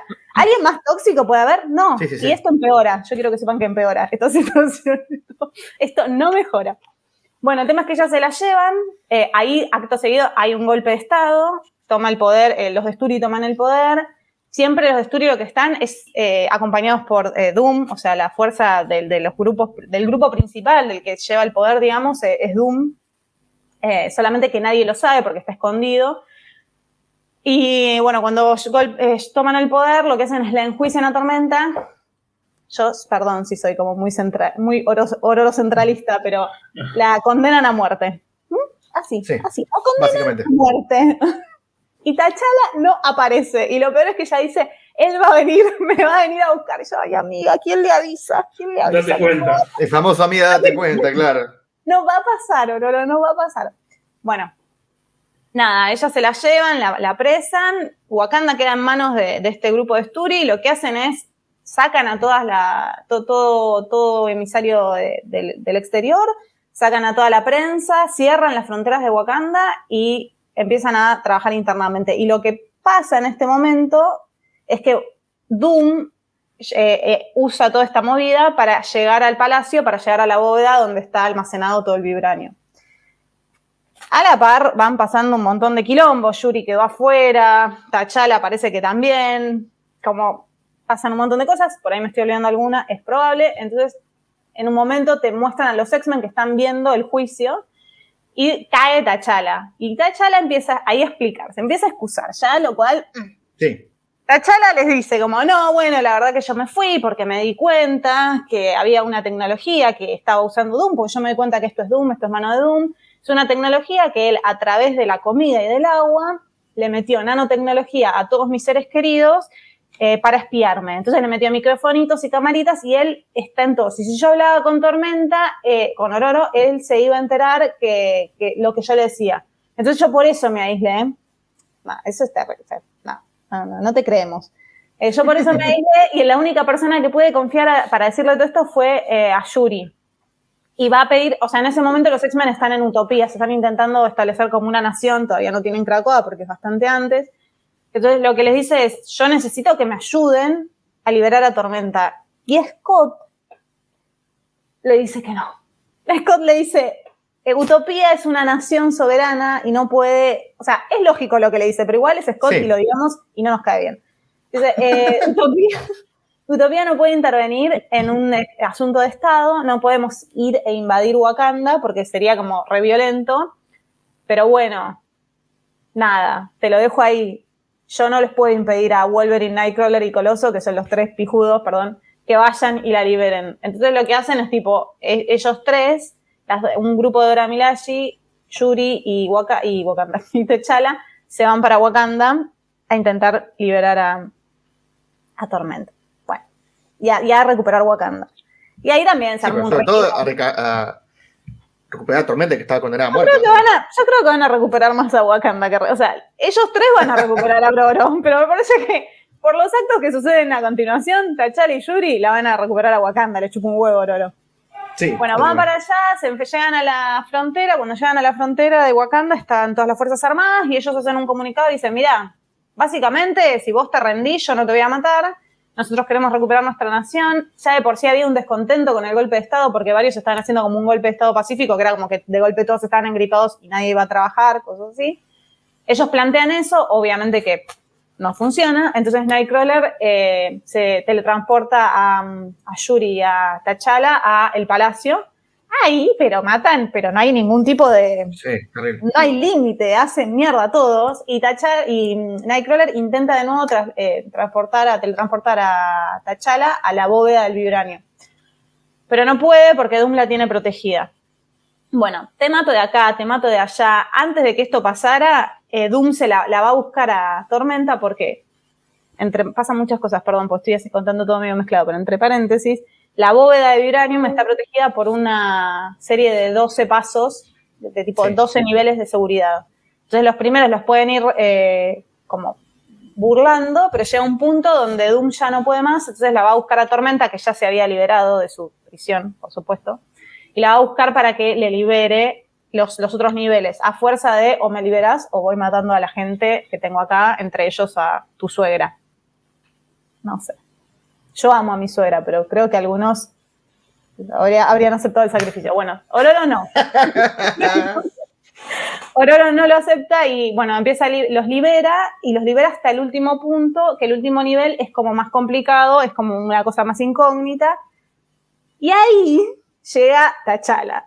Y Doom, que ya entendió cuál es el último nivel que tiene que superar, la tiene a Tormenta, me, me indigno, la tiene Ororo tomada por el cuello y le dice a T'Challa, dame, dame la última clave o, o te la mato Tormenta. O sea, vos tenés Claro. que elegir, le dice, o, o el Vibranium o Tormenta. Y T'Challa se queda callado. El hijo de puta se queda callado. Y entonces, bueno, nada, el tema es que el chabón le dice, bueno, la dulce victoria, porque claramente él ya sabía qué tenía que hacer, no le importaba, no lo necesitaba, simplemente le quería destruir la vida, le devuelve a Tormenta y se mete a la bóveda. Y en la bóveda está esta diosa Bast o Bastet o como sea, Sí. no sé bien el nombre, que claro, yo ahora estaba pensando, bastante polémico el juicio de esta mujer, ¿no? Porque si a, a Yuri le dice que no y a Doom lo juzga, bueno, el tema es que lo juzga a Doom, la realidad es que Es hombre. es hombre, es hombre. Es hombre blanco heterosexual, ¿no? Claramente. Claro. Va, va a funcionar. Es un Se emperador mete- pene portante. Se mete al- a, la bóveda y, le, como que la, diosa le dice, bueno, tú, el, ¿por qué vos querés el vibranium? Y él le dice, yo siento que la única forma que el mundo puede llegar a la paz es a través de mis medios y como que él le muestra, o sea, sus, como digamos, su- sus intenciones. Y Bas- Bastet dice que sí, y le da todo el vibranium y se lo lleva a Doom. Y Doom se va con el vibranium. Le bueno. dijo la gran, como dijo Guido Casca, está mal, pero no tan mal. Dijo. Claro, le dijo, está mal, pero bueno, la verdad que yo también estoy viendo que todo va a ser una cagada si no lo haces vos. O sea, básicamente, él lo que le muestra es lo que sería el Doom World. Y le dice, tipo, "E- este es el mundo según Doom. O sea, yo te digo como que así va a funcionar, que es un mundo totalmente, bueno, básicamente ya más o menos lo conocemos por otros, por el otro arco este que no me acuerdo el nombre ahora, ya sabemos más o menos a qué se refiere. Wars. Gracias. Y, bueno, entonces la, la mina le da, le da el vibranium. Entonces Doom se lleva el vibranium. Y ahí la última parte de todo este quilombo es cuando intentan eh, recuperar el vibranium, o por lo menos localizarlo. Y entonces ahí es como que T'Challa y Ray Richards empiezan a hacer una, un mecanismo para detectar vibranium y se dan cuenta que Doom no, no es ningún boludo y que no lo puso so- no lo puso solo en un lugar, sino que lo puso en varios lugares. Entre paréntesis, Doom quiere el Vibranium porque es un medio para alcanzar un poder místico inimaginable. Si vos lográs canalizar el Vibranium con Claro. poderes místicos, si le, le sacás bien esa beta, como te daría un poder ilimitado, cosa que no dije antes, por eso Doom quería el, el Vibranium. Eh, bueno, nada, entonces como que empiezan a, a buscarlo por todos lados, está en Japón, está en Nueva York, y en cada lugar al que van hay como Doombots, como reforzados con Vibranium, quilombo, monstruos, como bastante complicado. Y ahí esto, esto es un quilombo, porque ahí es cuando ya no saben bien cómo vencerlo, porque Doom siempre está un paso adelante. Y ahí Sí, empezaron una, una guerra bastante larga porque cada vez que lo atacaban, Claro. Doom estaba por delante.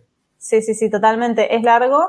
Y entonces ahí lo que termina medio decidiendo Techala es tipo, bueno, para vencer a est- esto, para superar esta situación, lo que tenemos que hacer es nosotros, Wakanda, no, no podemos atacarlo directamente a Doom, porque diplomáticamente no lo podemos hacer, y si invadimos Wakanda nos van a condenar todas las naciones en general, y sobre todo las aliadas a, a Latveria. Entonces, como no podemos invadir, como Wakanda no podemos invadir Latveria, entonces tenemos que ver cómo hacemos. Entonces lo que hace es, obviamente, a quien llaman, lo buscan a, Deadpool y ahí como con una tramoya totalmente rara, como lo mandan con cuatro horas a Milaje y lo hacen llegar hasta allá. En realidad él llega solo. Esto, me lo explicó Flavi porque es medio como una cosa medio interdimensional, lo transforman, lo suben, lo bajan, lo Sí. desarman, reaparece en la Adveria, como con un quilombo bárbaro. Y gracias a que él tenía como hackeado, por decir de alguna forma, Dead- yo entendí que era esto, Deadpool se caracteriza por tener un teletransportador. Entonces yo entiendo que las Dora Milaje lo, lo hackearon y, o sea, con, con su consentimiento, y una vez que él entra, pueden entrar ellas también, y se arma ahí como una bataola, medio un quilombo, una cosa rara, y mientras tanto, la- a- Flavia, ayúdame acá si estoy mandándome fruta, pero en, la, en, lo- en el límite de la Adveria están esperando to- toda la fuerza, digamos, sin cruzar Sí. la frontera, están todos, todo, todo tipo, está están to- tipo todos los de Wakanda, están los X-Men, está también eh, este, el que no es Iron Man, War Machine, War Machine. eh, están todos ahí eh, esperándolo. como- claro, sin cruzar, porque cruzar iba a ser una invasión, y Doom termina saliendo, y, y bueno, y pelea de acá, pelea de allá, lo que termina pasando es que T'Challa eh, le aplica una especie de aparato al vibranium que tiene Doom en su, porque obviamente que lo usó para su armadura, claro. su armadura Y lo que hace con eso es como que con- conecta todo el vibranium y lo destroza, como no sé con qué tipo de energía, lo vuelve a su estado primitivo y medio como que deja de existir el vibranium en el mundo. Ah. Y después Tormenta lo termina de aniquilar con un rayo. Porque... Y bueno, básicamente eso pasa. Un poco de esto, un poco de aquello, más, más tintado, menos tintado, es un poco eso lo que va. Sí, al fin y al cabo se trata del sacrificio que tiene que hacer T'Challa de entregar todo el vibranium, destruirlo básicamente para que Doom no pueda hacer uso O de él. ¿Entendés? ¿Entendés? Pero tanto Lo le va a destruye costar para eso, pero a entender Tormenta no. Sí. Claro. ¿Entendés? bueno, a ver, a mí este cómic lo que me gusta. mm, me gusta lo que hace Doom siendo Doom, porque es muy de Doom decir. Yo voy a hacer un mundo mejor, pero bajo mis términos. Es muy de Doom. Eh, lo que no me gusta es lo, lo que lo forren a, la- a Namor, porque lo mandan a una guerra por algo que no tiene nada que ver, lo reforrean y lo, y lo mandan a casi prácticamente la muerte, pero bueno. Es que Eh, Namor es como medio un accesorio, eso también es lo que te da bronca. Tenés Sí. a este personaje, está acá, lo pones para una, dos historietas para que se pelee con Yuri, que además medio es como simplemente para demostrar que Yuri le puede hacer frente a Namor. Y después ya está, lo sacaste. Porque lo alcanzan al Brooker y el chabón se va, y, y no sé, me parece como que es un toque, un desperdicio de personaje. Por lo menos para este arco. Podría haber usado más. Pero creo que lo que está más interesante es que nos muestran una guerra en- al principio entre Namor y Wakanda, no, eh, no planeada por Namor ni por Wakanda, sino es que hubo alguien por detrás tejiéndola, que para mí es lo que puede llegar a pasar en la película. Para mí vamos a ver una guerra entre Namor y, y Wakanda, pero que no va a ser originada por ninguno de los dos. Es interesante también ver como un personaje como Doom no solo te puede generar una guerra entre dos gobiernos, también te puede generar una guerra interna. Porque el chabón Claro. en un momento, algo que también pasa, es como que, que él como que teje esta, eh, bueno, igual quedó medio ah, claro, ¿no? Pero él como que teje el golpe de Estado, ¿Sí? pero ni siquiera los mismos golpistas saben que es Doom, no todos saben, es uno solo el que sabe que es Doom, el que está dando la, la fuerza para este golpe, digamos, como que esa inteligencia, ese meterse y todo eso, está re bueno. Para mí está bastante bien demarcado acá lo que puede hacer Sí. Doom, cómo se mete en los medios, cómo, cómo se mete como espía. Ah, pará, y me olvidé de decir que eso también me dio bronca.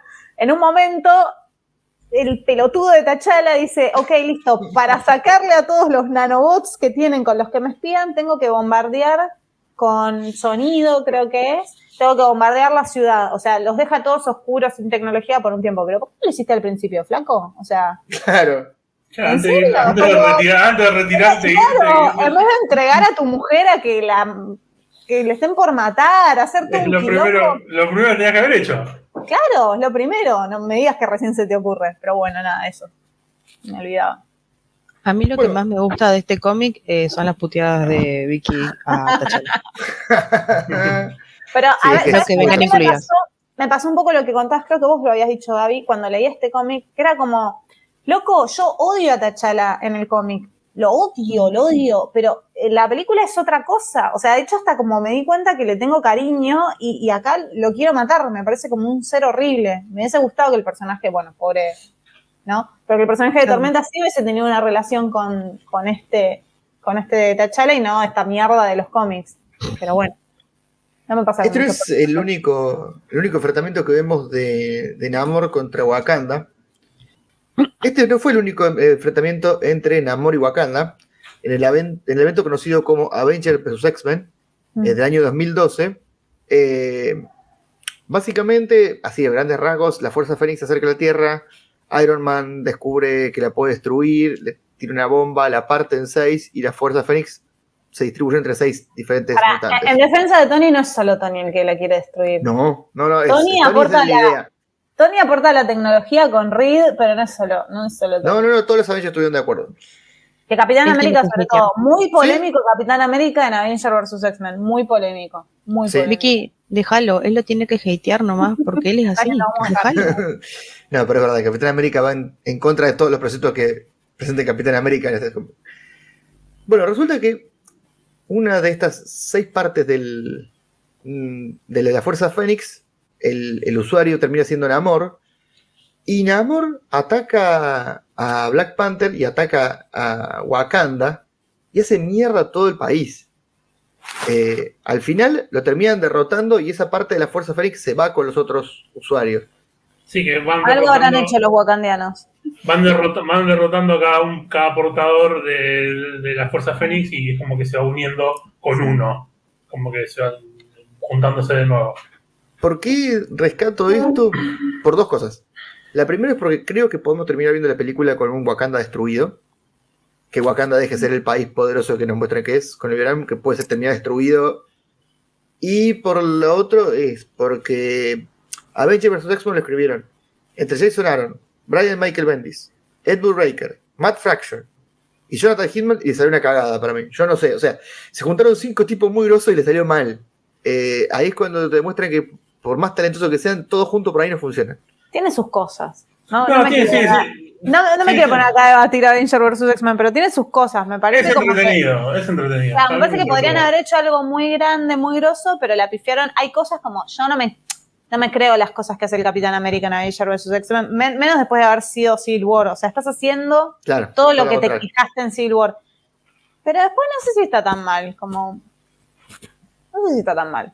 Y Cíclope en este cómic es muy bancable, Cíclope. Mal, eso sí me, me enoja un poco, pues lo rebanco. que- Bueno, y después, no, y después de, este, de, este, de, de este arco, eh, viene eh, el arco, si no, eh, no, me, no me acuerdo qué es lo que pasa, pero eh, Namor, eh, hablando de la, del- de la batalla entre Wakanda y, y Atlante, Atlantis, eh, Namor hay un momento en el que se va a juntar con los Illuminatis y en ese momento, al estar eh, desprotegido eh, Atlantis, eh, Yuri ataca y hace mierda todo, que justo creo que es antes de que, no me acuerdo, Infinity creo que se llama el evento, Sí, que es cuando viene Thanos a buscar las gemas con la Black Order y qué sé yo.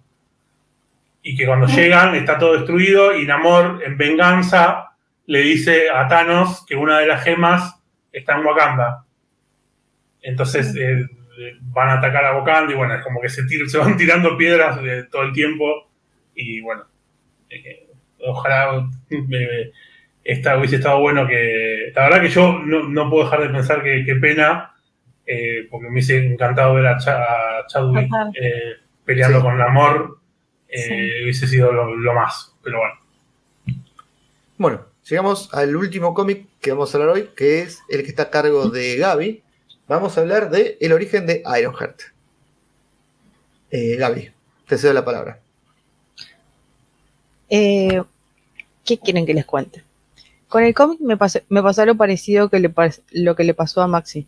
El cómic en realidad es como muy, tiene un como un, flash, una, muy poquito de Riri, se, se centra más en, en Tony rescatándolo a War Machine, a Spider-Man, ayudándole a Tony a rescatar a War Machine, muy divertido eso. Le encuentro sobre todo porque en este cómic es el Invencible Iron Man, eh, volumen 2, y es, es Peter Parker, el que tiene la empresa multimillonaria que está acabando con la empresa de Stark. Y, y bueno, eh, es bastante pintoresco la, la relación que tiene Tony con Peter, que no le quiero. Es, eh, Tony había mandado a, a Roddy a que vaya a Japón para descubrir algo. Roddy desaparece y entonces Tony tiene que llamar a la única persona que está ahí que le puede llegar a ayudar y justamente es Spider-Man. Tony no Sí, quiere. Perdón que te interrumpa. Sí. Eh, Peter, eh, Peter tiene una empresa que Sí. se la creó Norm- eh, Otto Octavius. Cuando Octavius hace el cuerpo de Peter, crea la empresa, la Parque Industries, y lo hace multimillonario. Después, cuando Peter recupera su cuerpo, se va toda la mierda. en la historia de la vida del pobrecito. Sí, Sí, él tiene que ser pobre. Es así nomás.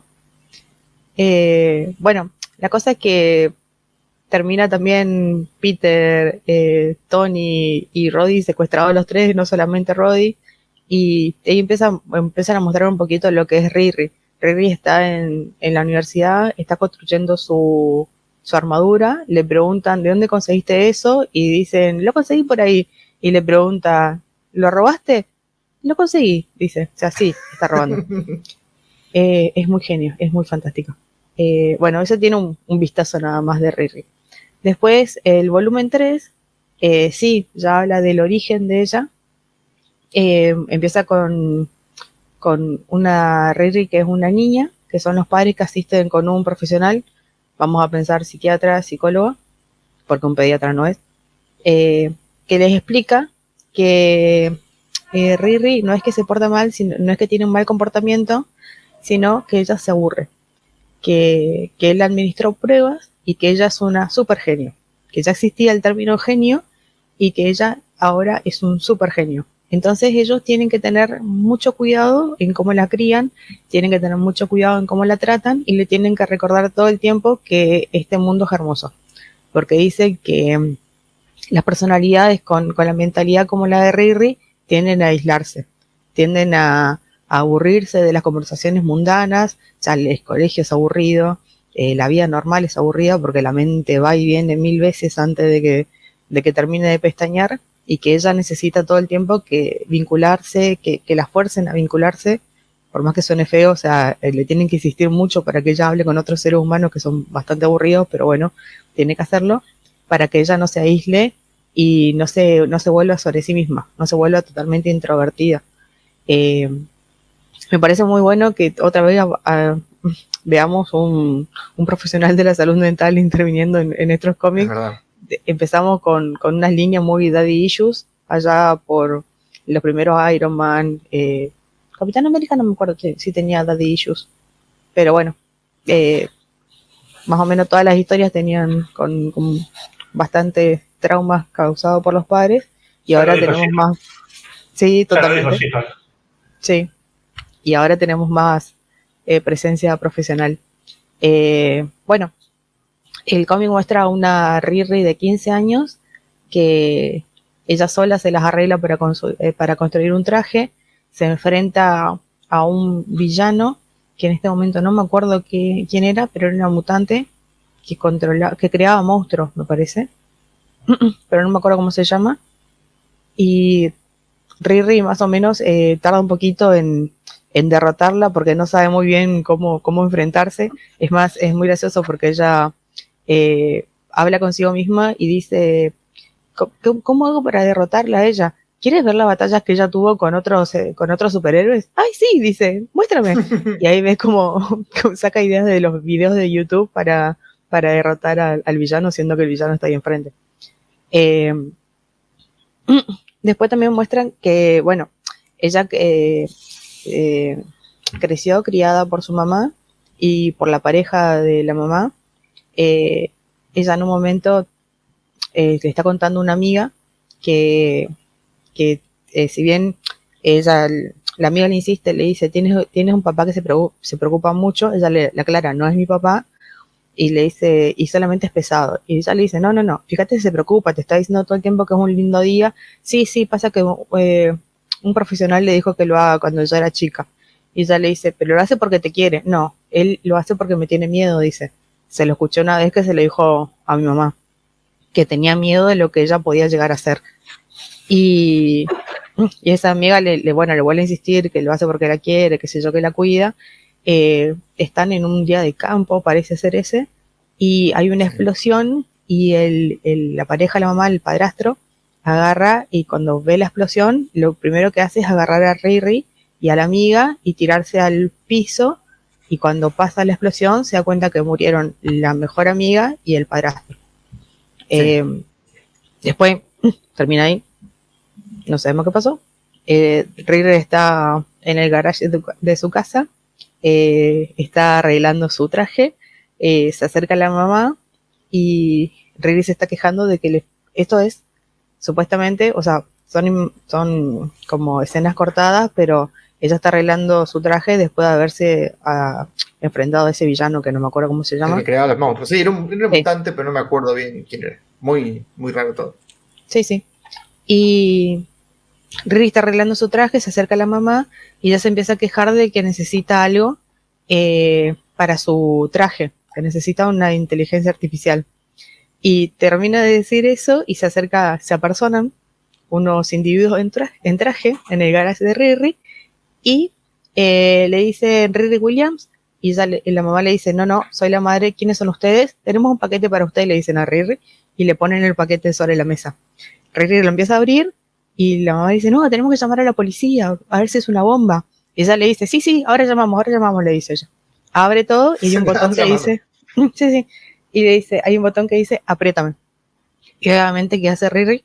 Aprieta. ¿Y quién aparece? ¿Quién aparece? El mejor de todos. Aparece el mejor de todos. En forma de encomienda, es un paquete muy lindo que adentro trae, paquete, ¿eh? sí, sí, sí, un holograma que tiene al más lindo, al más, al más, más filántropo, más playboy, más millonario de todos, el mejor de todos, que es, es Tony Stark para su descarga y uso. Es él, en caso de su muerte, había decidido descargarse en una computadora y ser una inteligencia artificial para poder seguir, seguir siendo útil. Y está hermoso, le digo. Es el holograma más lindo que vi en mi vida. Eh, ¿Cómo le gusta? ahí- ¿Cómo, le, cómo le gusta mandarle regalitos a, a menores de edad a este hombre? No. Yo no ¿Viste? quiero decir nada. Sí. Por lo menos regala algo. Otro, solo traumas. Eh, la muerte, la muerte de Tony tiene que ver porque en el volumen anterior a Tony lo busca, es como que está en un momento muy malo su empresa, en un momento muy malo todo en su vida y todos los villanos lo buscan para hacerlo mierda y él finge su muerte y se cambia la identidad, se pone un dispositivo que le altera el rostro y el rostro que le ponen es igual al de James Franco. El mismo dibujante después admitió que creo que fue Mike Diodato, el que lo dibujó, que se inspiró en, en James Franco para hacer la cara de, de Tony modificada. Así que me encantaría que en algún momento en el MCU, si vemos una variante de Tony, que sea Jane Franco. No, Ah, no, bueno, está recancelado. no queremos ese Sí, está cancelado. No, bueno, y, y bueno, hay un, de cómic, largo. hay un cómic de Iron Man también, el que es muy conocido, el de Extremis, en el Sí. que es impresionante porque Tony Stark es, eh, está dibujado siempre con la cara de Tom Cruise.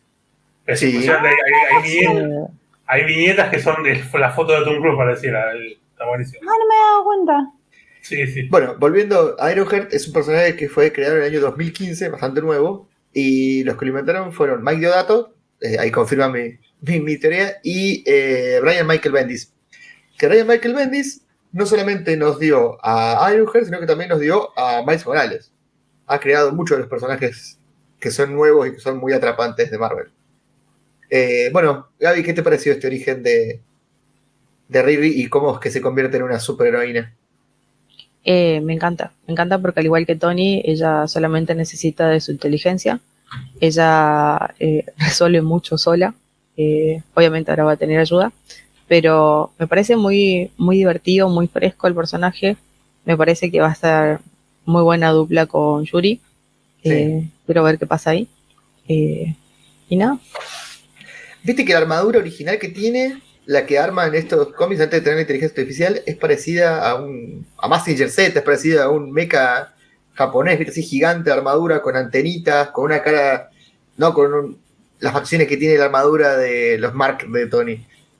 Y luego de tener la inteligencia artificial, remodela todas sus armaduras y la transforma en la, en la que conocemos. Pero bueno, de eso hablaremos cuando hagamos el podcast dedicado para Ironheart, previo a la serie. Así que ahí veremos más de cómo evoluciona su personaje.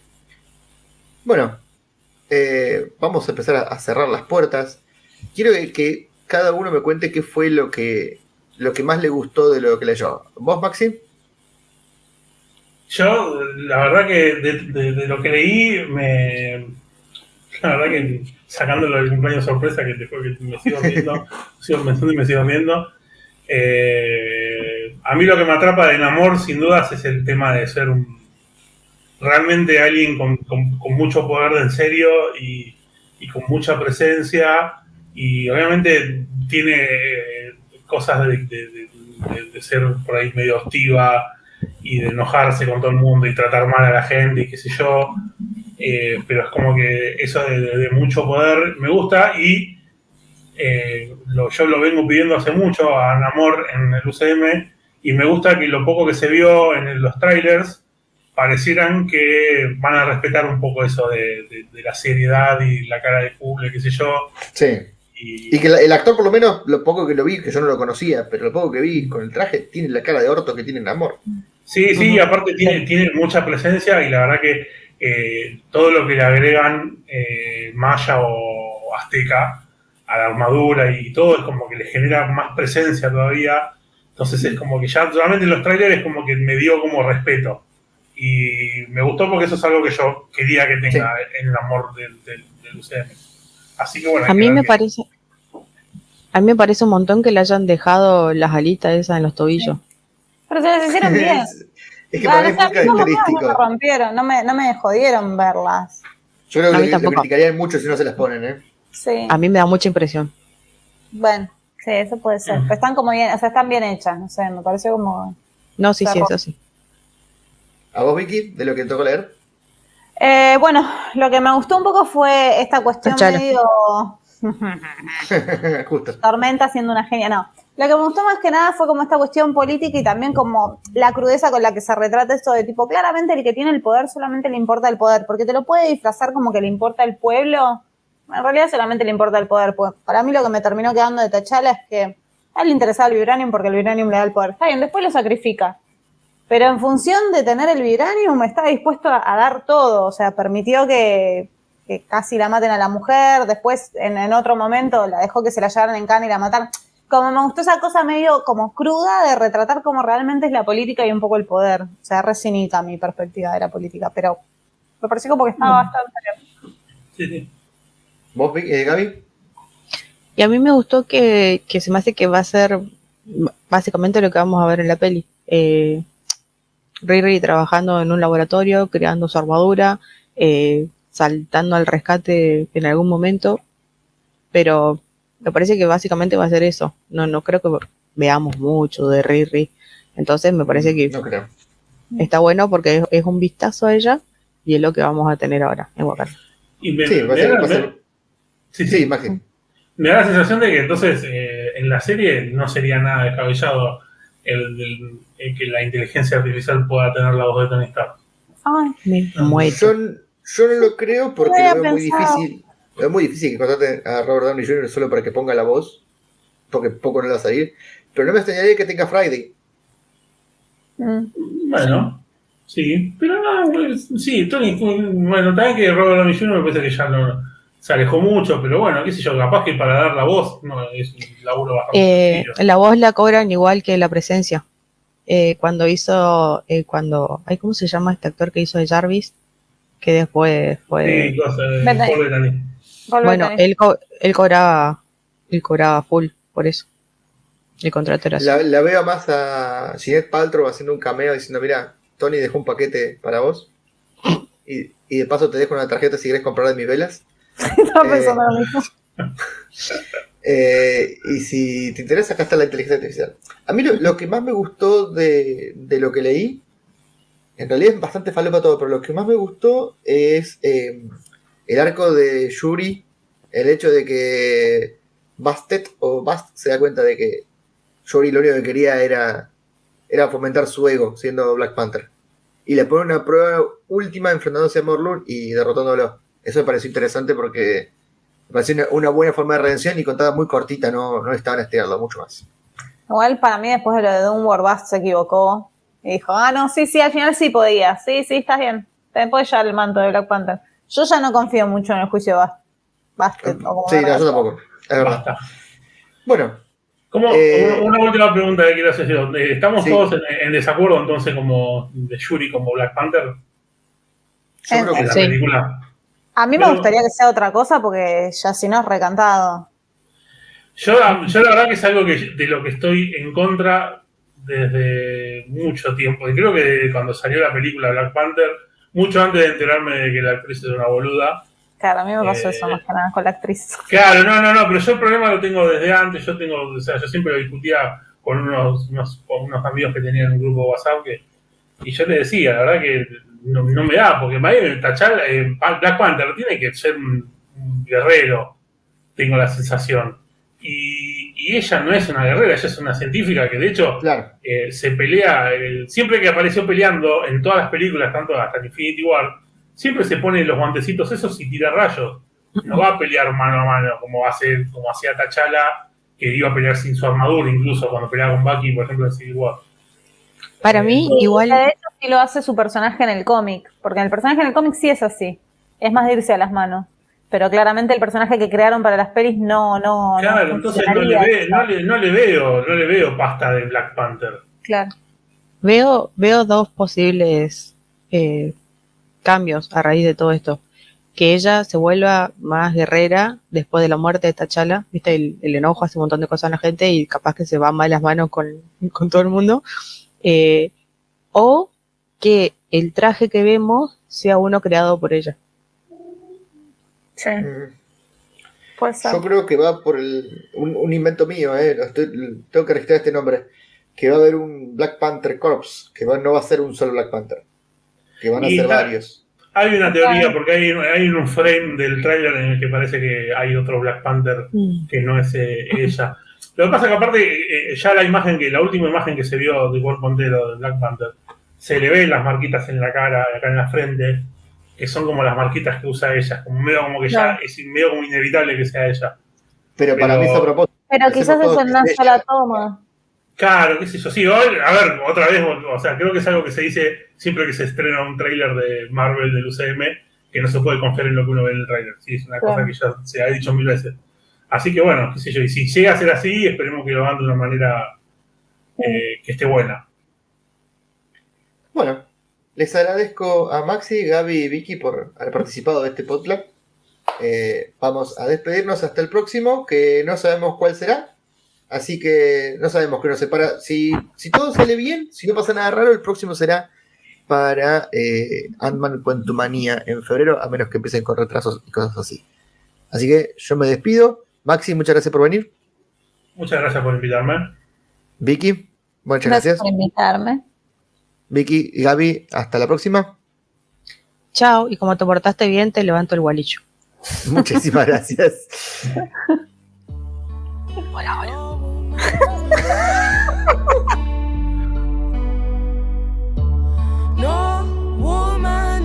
Una pregunta, ¿los Doombots cuando llegan a un lugar dice hola, busco novio? No. Sí, no sé. No sé, ¿eh?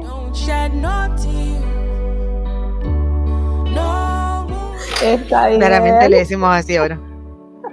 Voy a tener que poner a Marixa, voy a tener que poner a Ay, sí, por favor.